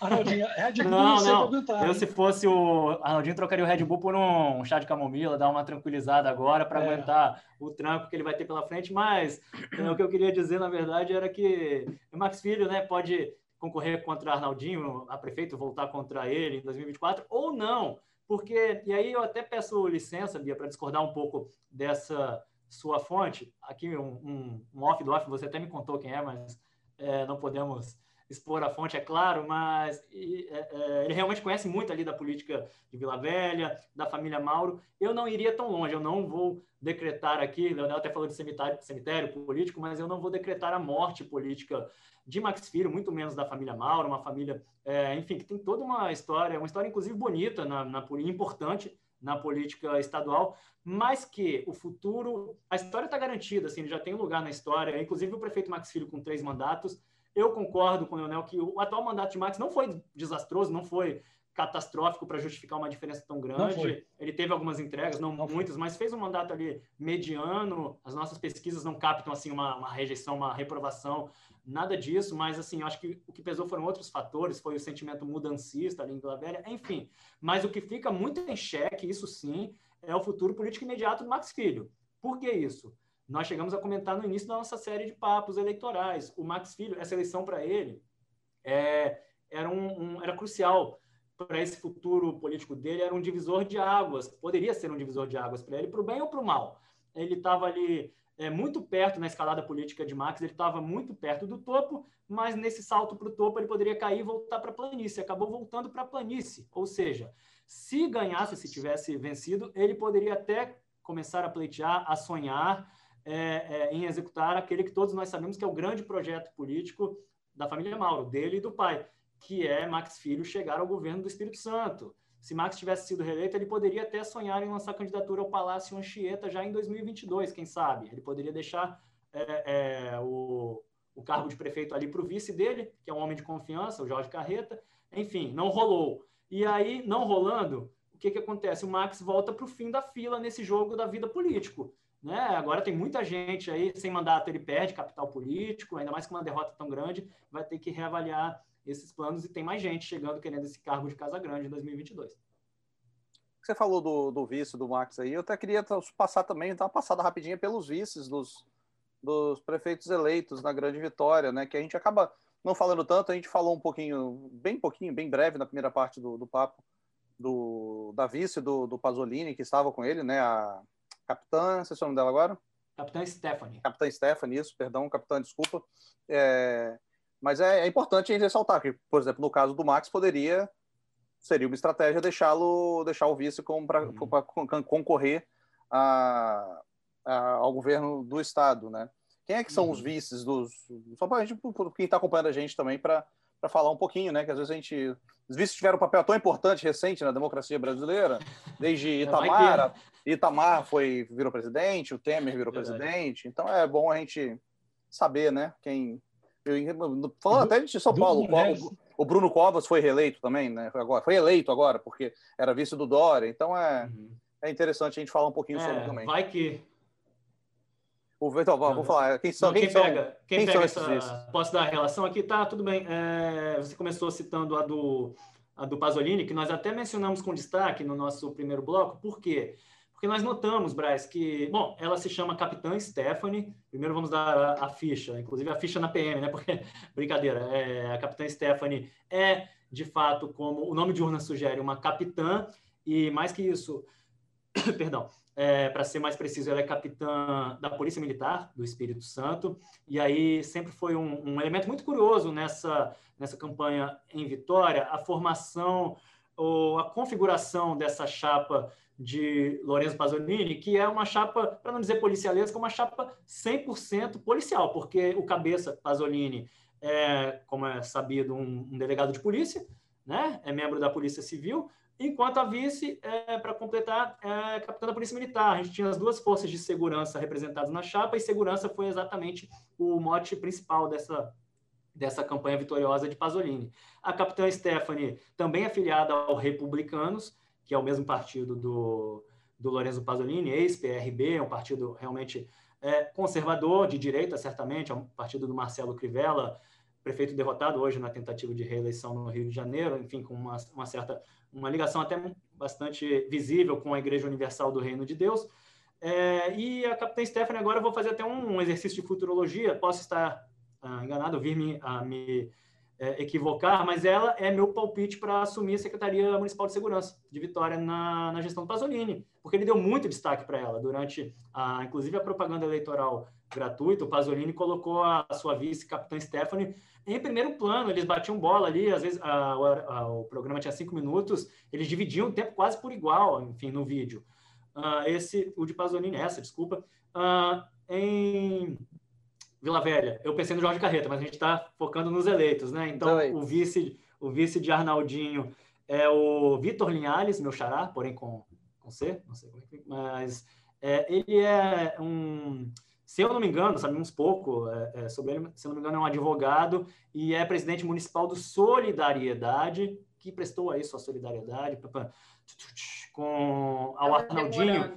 Foi um dos pouquíssimos, mas sabe por que eu estou dizendo isso? Ah, o Arnaldinho é até um fenômeno realmente de popularidade essa campanha dele, porque a coligação dele era pequena. Né? Ele veio candidato pelo Podemos, que é um partido até cresceu bastante agora, né? elegendo Arnaldinho em Vila Velha e, e, o prefeito de Viana, duas cidades aqui da Grande Vitória, mas é um partido assim de pequeno para médio porte. E aí, além do Podemos, ele tinha acho que uma ou duas siglas e uma delas era o Solidariedade. O Vitor Linhares, vice de Arnaldinho, vem a ser exatamente o presidente do Solidariedade em Vila Velha. Então, um parceiro muito forte, muito importante para Arnaldinho nesse pleito, com certeza será valorizado. É... Cariacica eu vou ficar devendo. Sinceramente, não me lembro quem é o vice. O vice talvez o Daniel possa me ajudar. É, é uma mulher também, uma enfermeira, não sei. É, Isso, não, enfermeira eu, Edna. Eu fujo do Edna, roteiro, eu fujo do, do, do, roteiro, que não, não tem roteiro não, nessa live ao vivo, né? E... Mas eu tenho quase certeza que é a enfermeira Edna, que foi candidata a vereadora é. aí no, no passado. Vitória tem problema de segurança. Cariacica tem problema de saúde. Então tá, tá, tá bem encaminhado, né, Vitor? Segurança, é. PM, o delegado é o PM. E Cara, Cariacica, a enfermeira. E é curioso você, você levantar, posso estar enganado, mas acho que segurança foi a, nas nossas primeiras pesquisas Ibope, no primeiro turno, segurança foi o principal problema apontado por moradores de Vitória, ao passo que em Cariacica foi saúde. Foi saúde. Só então, com certeza, aqui, a escolha não foi gratuita. Aqui, só reforçando, é enfermeira Edna do Avante, é, Exatamente. É a, a vice. Já que você está na ajuda das colas aí, ô, Bia, me ajuda ah, com qual cola mais você precisa? Desculpa, gente, ó, peço desculpa ao público, a gente já falou, só em Cariacica tivemos 14 candidatos a prefeito neste ano, uma coisa completamente atípica, absurda. Confesso que não consegui decorar todos Mas os Mas viu como é importante? Se nós que estamos aqui falando sobre tudo, não, se a gente não sabe... É né? tá lá na urna, a gente é. vota nele também, ou nela, né? Sem nem se dar conta, às vezes, enfim. O, o de Vitória eu sabia, né? Porque a gente estava mais envolvido aqui, eu como morador de Vitória, mas acabou é fácil. Inclusive, até convido sabia. todos os, os, nossos espectadores, barra ouvintes, Braz, a, a, se quiserem olharem lá, fazendo o mesmo, mesmo exercício que eu estou fazendo, eu fiz isso dez vezes por dia ao longo desse, dessa cobertura, entrar lá no site do TSE ou digitar no Google, divulga Cande. Divulga, do verbo divulgar, Cande Contas, aparece a ficha completa, tudo que você quiser saber sobre todos os candidatos. O vice do Vidigal é vice-eleito do Vidigal agora é o Tiago Carreiro, também do, do PDT, o mesmo partido do prefeito eleito, Sérgio Vidigal. E agora vamos chegando, a, vamos chegando, vamos chegando à nossa reta final aqui. Eu só queria, eu compartilhei a, a imagem de todos os candidatos comemorando, né? Também compartilhar a imagem do prefeito eleito Euclério Sampaio, com alguns apoiadores, novamente, muita gente sem máscara, ele tá com uma cara até meio surpreso aqui, né? Tipo, que eu. Ah. O que, que aconteceu? Acho que é preocupação, ô, Braz. Eita, eita, é Covid. agora? O abacaxi. Não, preocupação, agora eu ganhei, né? E aí? O abac... é, agora, ganhei agora. Ganhei agora. Casal é, me mandou, Casal me mandou um abacaxi daquele. A situação não é fácil realmente para os municípios. Cariacica tem uma receita muito baixa, vai precisar da ajuda do governo federal e estadual. Por sinal, essa é a tese principal da campanha do Eufélio Sampaio. Foi o momento que ele confrontava a Célia exatamente, ele, ele acusava a Célia que se ela ganhasse a eleição em Cariacica, Cariacica se tornaria uma cidade isolada. Não teria apoio nem do governo federal, nem do governo estadual. Uma cidade com receita muito baixa precisa realmente da ajuda desse, desses entes federativos. Então, é, é uma, é, ele insistiu nessa tese e parece que isso pode, de alguma forma, ter influenciado a votação dele. E nem, né? do, nem do é. Luciano Hang, o velho da Van também. Exatamente. É, exatamente. Eu dei essa matéria. o Luciano Hang, o velho da van, ele fez até uma certa forma uma ameaça implícita, dizendo que é, não queria que o PT ganhasse nem Vitória e nem Cariacica, que tem investimento previsto para lá. Parecia sugerir o seguinte: se o, se o PT ganhar, eu não coloco loja lá, porque é absurdo isso é e contra a população da cidade, que tanto precisa, né? Então, Mas então tudo isso funciona, gente, como pressão. Desculpa. Tudo isso funciona como pressão, uma, uma campanha, e às vezes assim afeta uma pessoa que está meio indecisa, né, na hora de definir o seu voto. É um esquema realmente muito pesado, infelizmente. Desculpa, Bia, só para não perder o, a deixa do trocadilho ruim, Luciano Heng, o Euclério, então, pendurou a campanha dele no Luciano Heng. Era só isso mesmo. Registro feito. Entendedores olha, entenderam. Olha, gente, as pessoas que nos acompanham, vocês, muito obrigada por ficar aqui com a gente e ouvir também esse, esse tipo de tem o trocadilho, trocadilho, que tem o trocadilho bilíngue aqui, né? Que ah, só Vitor gente... Bogas é capaz de Não, fazer por aqui nós. a gente se esforça, a gente se esforça, nem sempre dá certo, na verdade quase nunca, mas vamos lá, Bia, desculpa. Eu só queria trazer, é, o Leonel acabou de comentar, né, que Cariacica tem uma, uma arrecadação né, baixa, e, e, quando a gente pega e olha assim, né, quais são os municípios do, do Espírito Santo que são os, os com maiores, maiores arrecadações? E aí, na sequência, é Vitória, Serra, Vila Velha e Cariacica. Aí você pensa, né, que o Leonel falou, pô, meu Cariacica, então não é tão baixo assim. Só que quando você divide por habitante, é que é o negócio. Cariacica fica em, vamos ver, será que eu sei falar isso? 56, 56. É o número 56, Isso. de 78. Exatamente. Então, assim, mostra justamente é, né, a dificuldade que o município ele tem relacionado à sua arrecadação mesmo. Vitória, que é né, a maior arrecadadora do, do, Espírito Santo, ela já é a segunda quando você faz a receita per capita, né, que é uhum. a, por, por habitante. Ela perde só para Anchieta.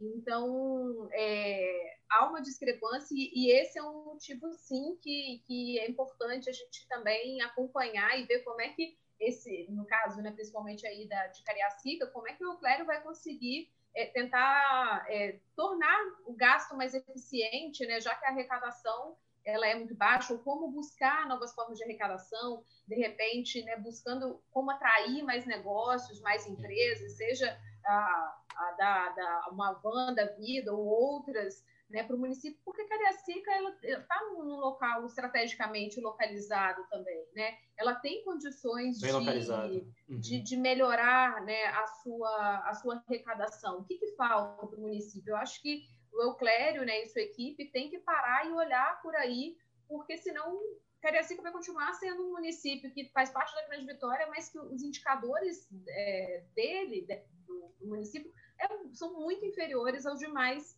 né, colegas ali, irmãos da Grande Vitória. Ô, Bia, é, é, pode falar, pode. ainda rapidinho, a, a gente, a gente ainda está em Cariacica? Porque já que estamos. Você está querendo passar para outra? Não, não, não, tô querendo encerrar. Vou encerrar. Ah, tá. Não, vamos, não só para completar, claro, claro, mas então acho que já que estamos em Cariacica, não podemos deixar de falar só o seguinte: um perde-ganha. Leonel, me ajuda aqui nessa, porque tem um perde-ganha interessante aí, especificamente nesse município, Bom. de quem se deu bem e quem se deu mal. É, bom, começando por quem se deu bem, que é até uma novidade, talvez a maior surpresa dessa eleição em Cariacica é que Marcelo Santos, MS, o M é de Mick, o S é de Stones, né? Porque ele era o Mick Jagger ali em Cariacica, ele, ele perdeu como candidato, enfim, como próprio candidato, ele perdeu as últimas três eleições à prefeitura da cidade em 2008, 12 e 16 em sequência, sendo as últimas duas para o atual prefeito Juninho. Então, Marcelo Santos era esse é frio ali em Cariacica. E dessa vez, gente, finalmente Marcelo Santos ganhou, mas por intermédio de Euclério Sampaio. Terceirizado. Terceirizou, Terceirizado. é. Terceirizado, Terceirizou. mas ganhou, é, ganhou com o aliado dele. Pelo menos dessa vez ele apostou no cavalo certo. E é, nessa corrida, é claro, uma metáfora. E, e, Marcelo foi um apoiador muito importante ali de Euclério desde o início, um aliado forte. Eles são aliados ah, muito fortes e parceiros na Assembleia legislativa e o próprio Euclério, no discurso ali da, da, da, comemoração, já agradeceu muito ao Marcelo, então ponto para Marcelo Santos. É, agora, do lado dos derrotados, né, de quem perde, mesmo sem ter disputado diretamente essa eleição, é claro, não podemos deixar de, de frisar aqui o ex-prefeito e hoje deputado federal Helder Salomão, que foi o grande padrinho e patrono dessa candidatura da, da Célia Tavares. Sem dúvida alguma, uh, esse prestígio e apoio de Helder ajudou a Célia a chegar ao segundo turno, mas não foi suficiente para garantir a vitória da sua candidata. Enfim, e eu, é claro que Helder também sai derrotado nesse pleito. Jaqueline, Jaqueline Moraes, a vice-governadora uh, do Espírito Santo, ela perdeu duplamente, né, podemos dizer, porque no primeiro turno, e ela é de Carecica, vamos lembrar, foi vereadora, inclusive, já na cidade, antes de se tornar vice-governadora. A Jaqueline é, apoiou muito fortemente o candidato do partido dela no primeiro turno, Saulo Andreon, do PSB, e no segundo, gente, é, é uma coisa muito curiosa, a gente aqui está interpretando. Já surgiu aqui a história do abacaxi, do governador Casagrande descascando abacaxi hoje, postando e mandando mensagens subliminares. Hoje foi um dia de mensagens, assim, um pouco cifradas. E uma delas veio também da vice-governadora, que postou uma foto dela mesma com, ah, né, Bia, uma, uma, uma blusa é, de cor lilás ou de lilás para roxo e a seguinte mensagem é as mulheres no poder ou algo nesse sentido e ali nós interpretamos com um triplo uma tripla mensagem subliminar. Primeiro que roxo além de ser a cor do movimento feminista historicamente e tudo isso é, era a cor também predominante na campanha da Célia Tavares né? E além disso é, é, a mensagem né? Uma mulher no poder e tudo e a mulher dessa disputa aí não era o Clério sim a Célia Tavares no segundo turno. Então ficou muito assim é, implícito para bons entendedores que a Jaqueline estava querendo dizer ali nas entrelinhas que estava apoiando a Célia. Lembrando que sem a vitória da Célia, né, a, nós só tivemos uma mulher eleita prefeita no Espírito Santo, que agora não me recordo de qual município. É mas... Ana. É, São Domingos, do Norte. Norte isso, Muito isso. obrigada pela memória do. Ana, Ana. Ana, filhada ao DEM. É Ana. Mas... É porque o nome da minha filha, Ana, eu gravei. A sua filha Bom, também, né, Viu? É só Ana mesmo, inclusive. Não tem. É pra gente, eu... o nome de, de, de, de, de urna de dela é Ana. Eu deixei, eu deixei escapar, não ia dizer, Ana. depois já tinha saído, não ia dizer o nome da minha filha, mas. Em hebraico. Então, gente, então, Ana significa beijo mãe Ana. em hebraico. Olha aí. Um beijo para Ana, então, e para a mãe da Ana, que não se chama Ana, mas minha mulher, Daniela. Então, em casa, um beijo para as duas, que certamente não estão me assistindo, porque uh, exatamente porque a Daniela tem que cuidar da Ana. É, acho que chegamos à reta final aqui. Obrigado a todo mundo que acompanhou a gente mais uma vez nessa, nessa jornada. Hoje foi, foi mais light um pouquinho, hoje foi mais tranquilo. Um grande catuque para o Barroso, para o TSE. Obrigado por não nos fazer esperar seis horas pelo resultado das urnas. E eu até queria todo esse conteúdo, todo esse conhecimento inacabável de Vitor Vogas, que não para de falar aqui, está na coluna dele, diariamente em A Gazeta. Todas os, os, os, as fontes do Leonel, as notícias também de cotidiano estão em A Gazeta. Tudo sobre economia capixaba, nacional também, está em A Gazeta com a coluna da Beatriz. E isso pode me acompanhar falando de cinema, de música, de literatura, também em A Gazeta. Nossas colunas estão lá, com nossos rostinhos lá em cima, em preto e branco, normalmente. E só antes de encerrar, o que eu queria ler uma mensagem também que a Tânia Tagarro, que até nos acompanhou outras vezes já também, ela mandou uma mensagem falando: apoio os dados, retornos aguardados. Será que os prefeitos que querem equipe técnica vão conseguir vencer o apadrinhamento? A gente espera que sim, realmente, como eu falei no, no final do, do primeiro bloco aqui do programa. Acho engraçado falar primeiro bloco, segundo bloco, parece que eu estou na, na Globo News. É, e tem até outra mensagem aqui. Ah, tá.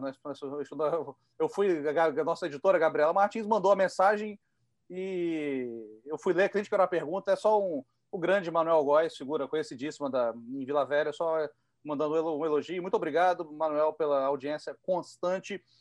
E é aquele recado que a gente deu para os prefeitos eleitos na primeira parte, que administrem para toda a população, não só para, não só para quem votou, as cidades são complexas, as cidades são diferentes, as pessoas são diferentes, têm necessidades diferentes. Então, acho que isso é, uma, é um recado muito importante que tem que ser dado aos vereadores eleitos no primeiro turno, que façam uma oposição sadia também, não oposição por, por, por oposição, né? não, não uma, uma, uma rinha, uma rixa que dificulte a vida da cidade. Isso é muito importante. A oposição é importantíssima em qualquer lugar do mundo. Então, que os, que os, os vereadores eleitos façam a oposição, apoiem os governos e verifiquem como, como iremos nós, jornalistas, é, verificar, a, a, acompanhar essas administrações eleitas. Então é isso, gente. Muito obrigado. Essa semana nós temos um papo de colunista, talvez ainda um pouco diferente, mais, mais, mais informações durante a semana. E, então é isso. Deem tchau, algum recado final também, nossos colunistas, quiserem deixar algum, algum recado. Só agradecer aí a companhia de todo mundo.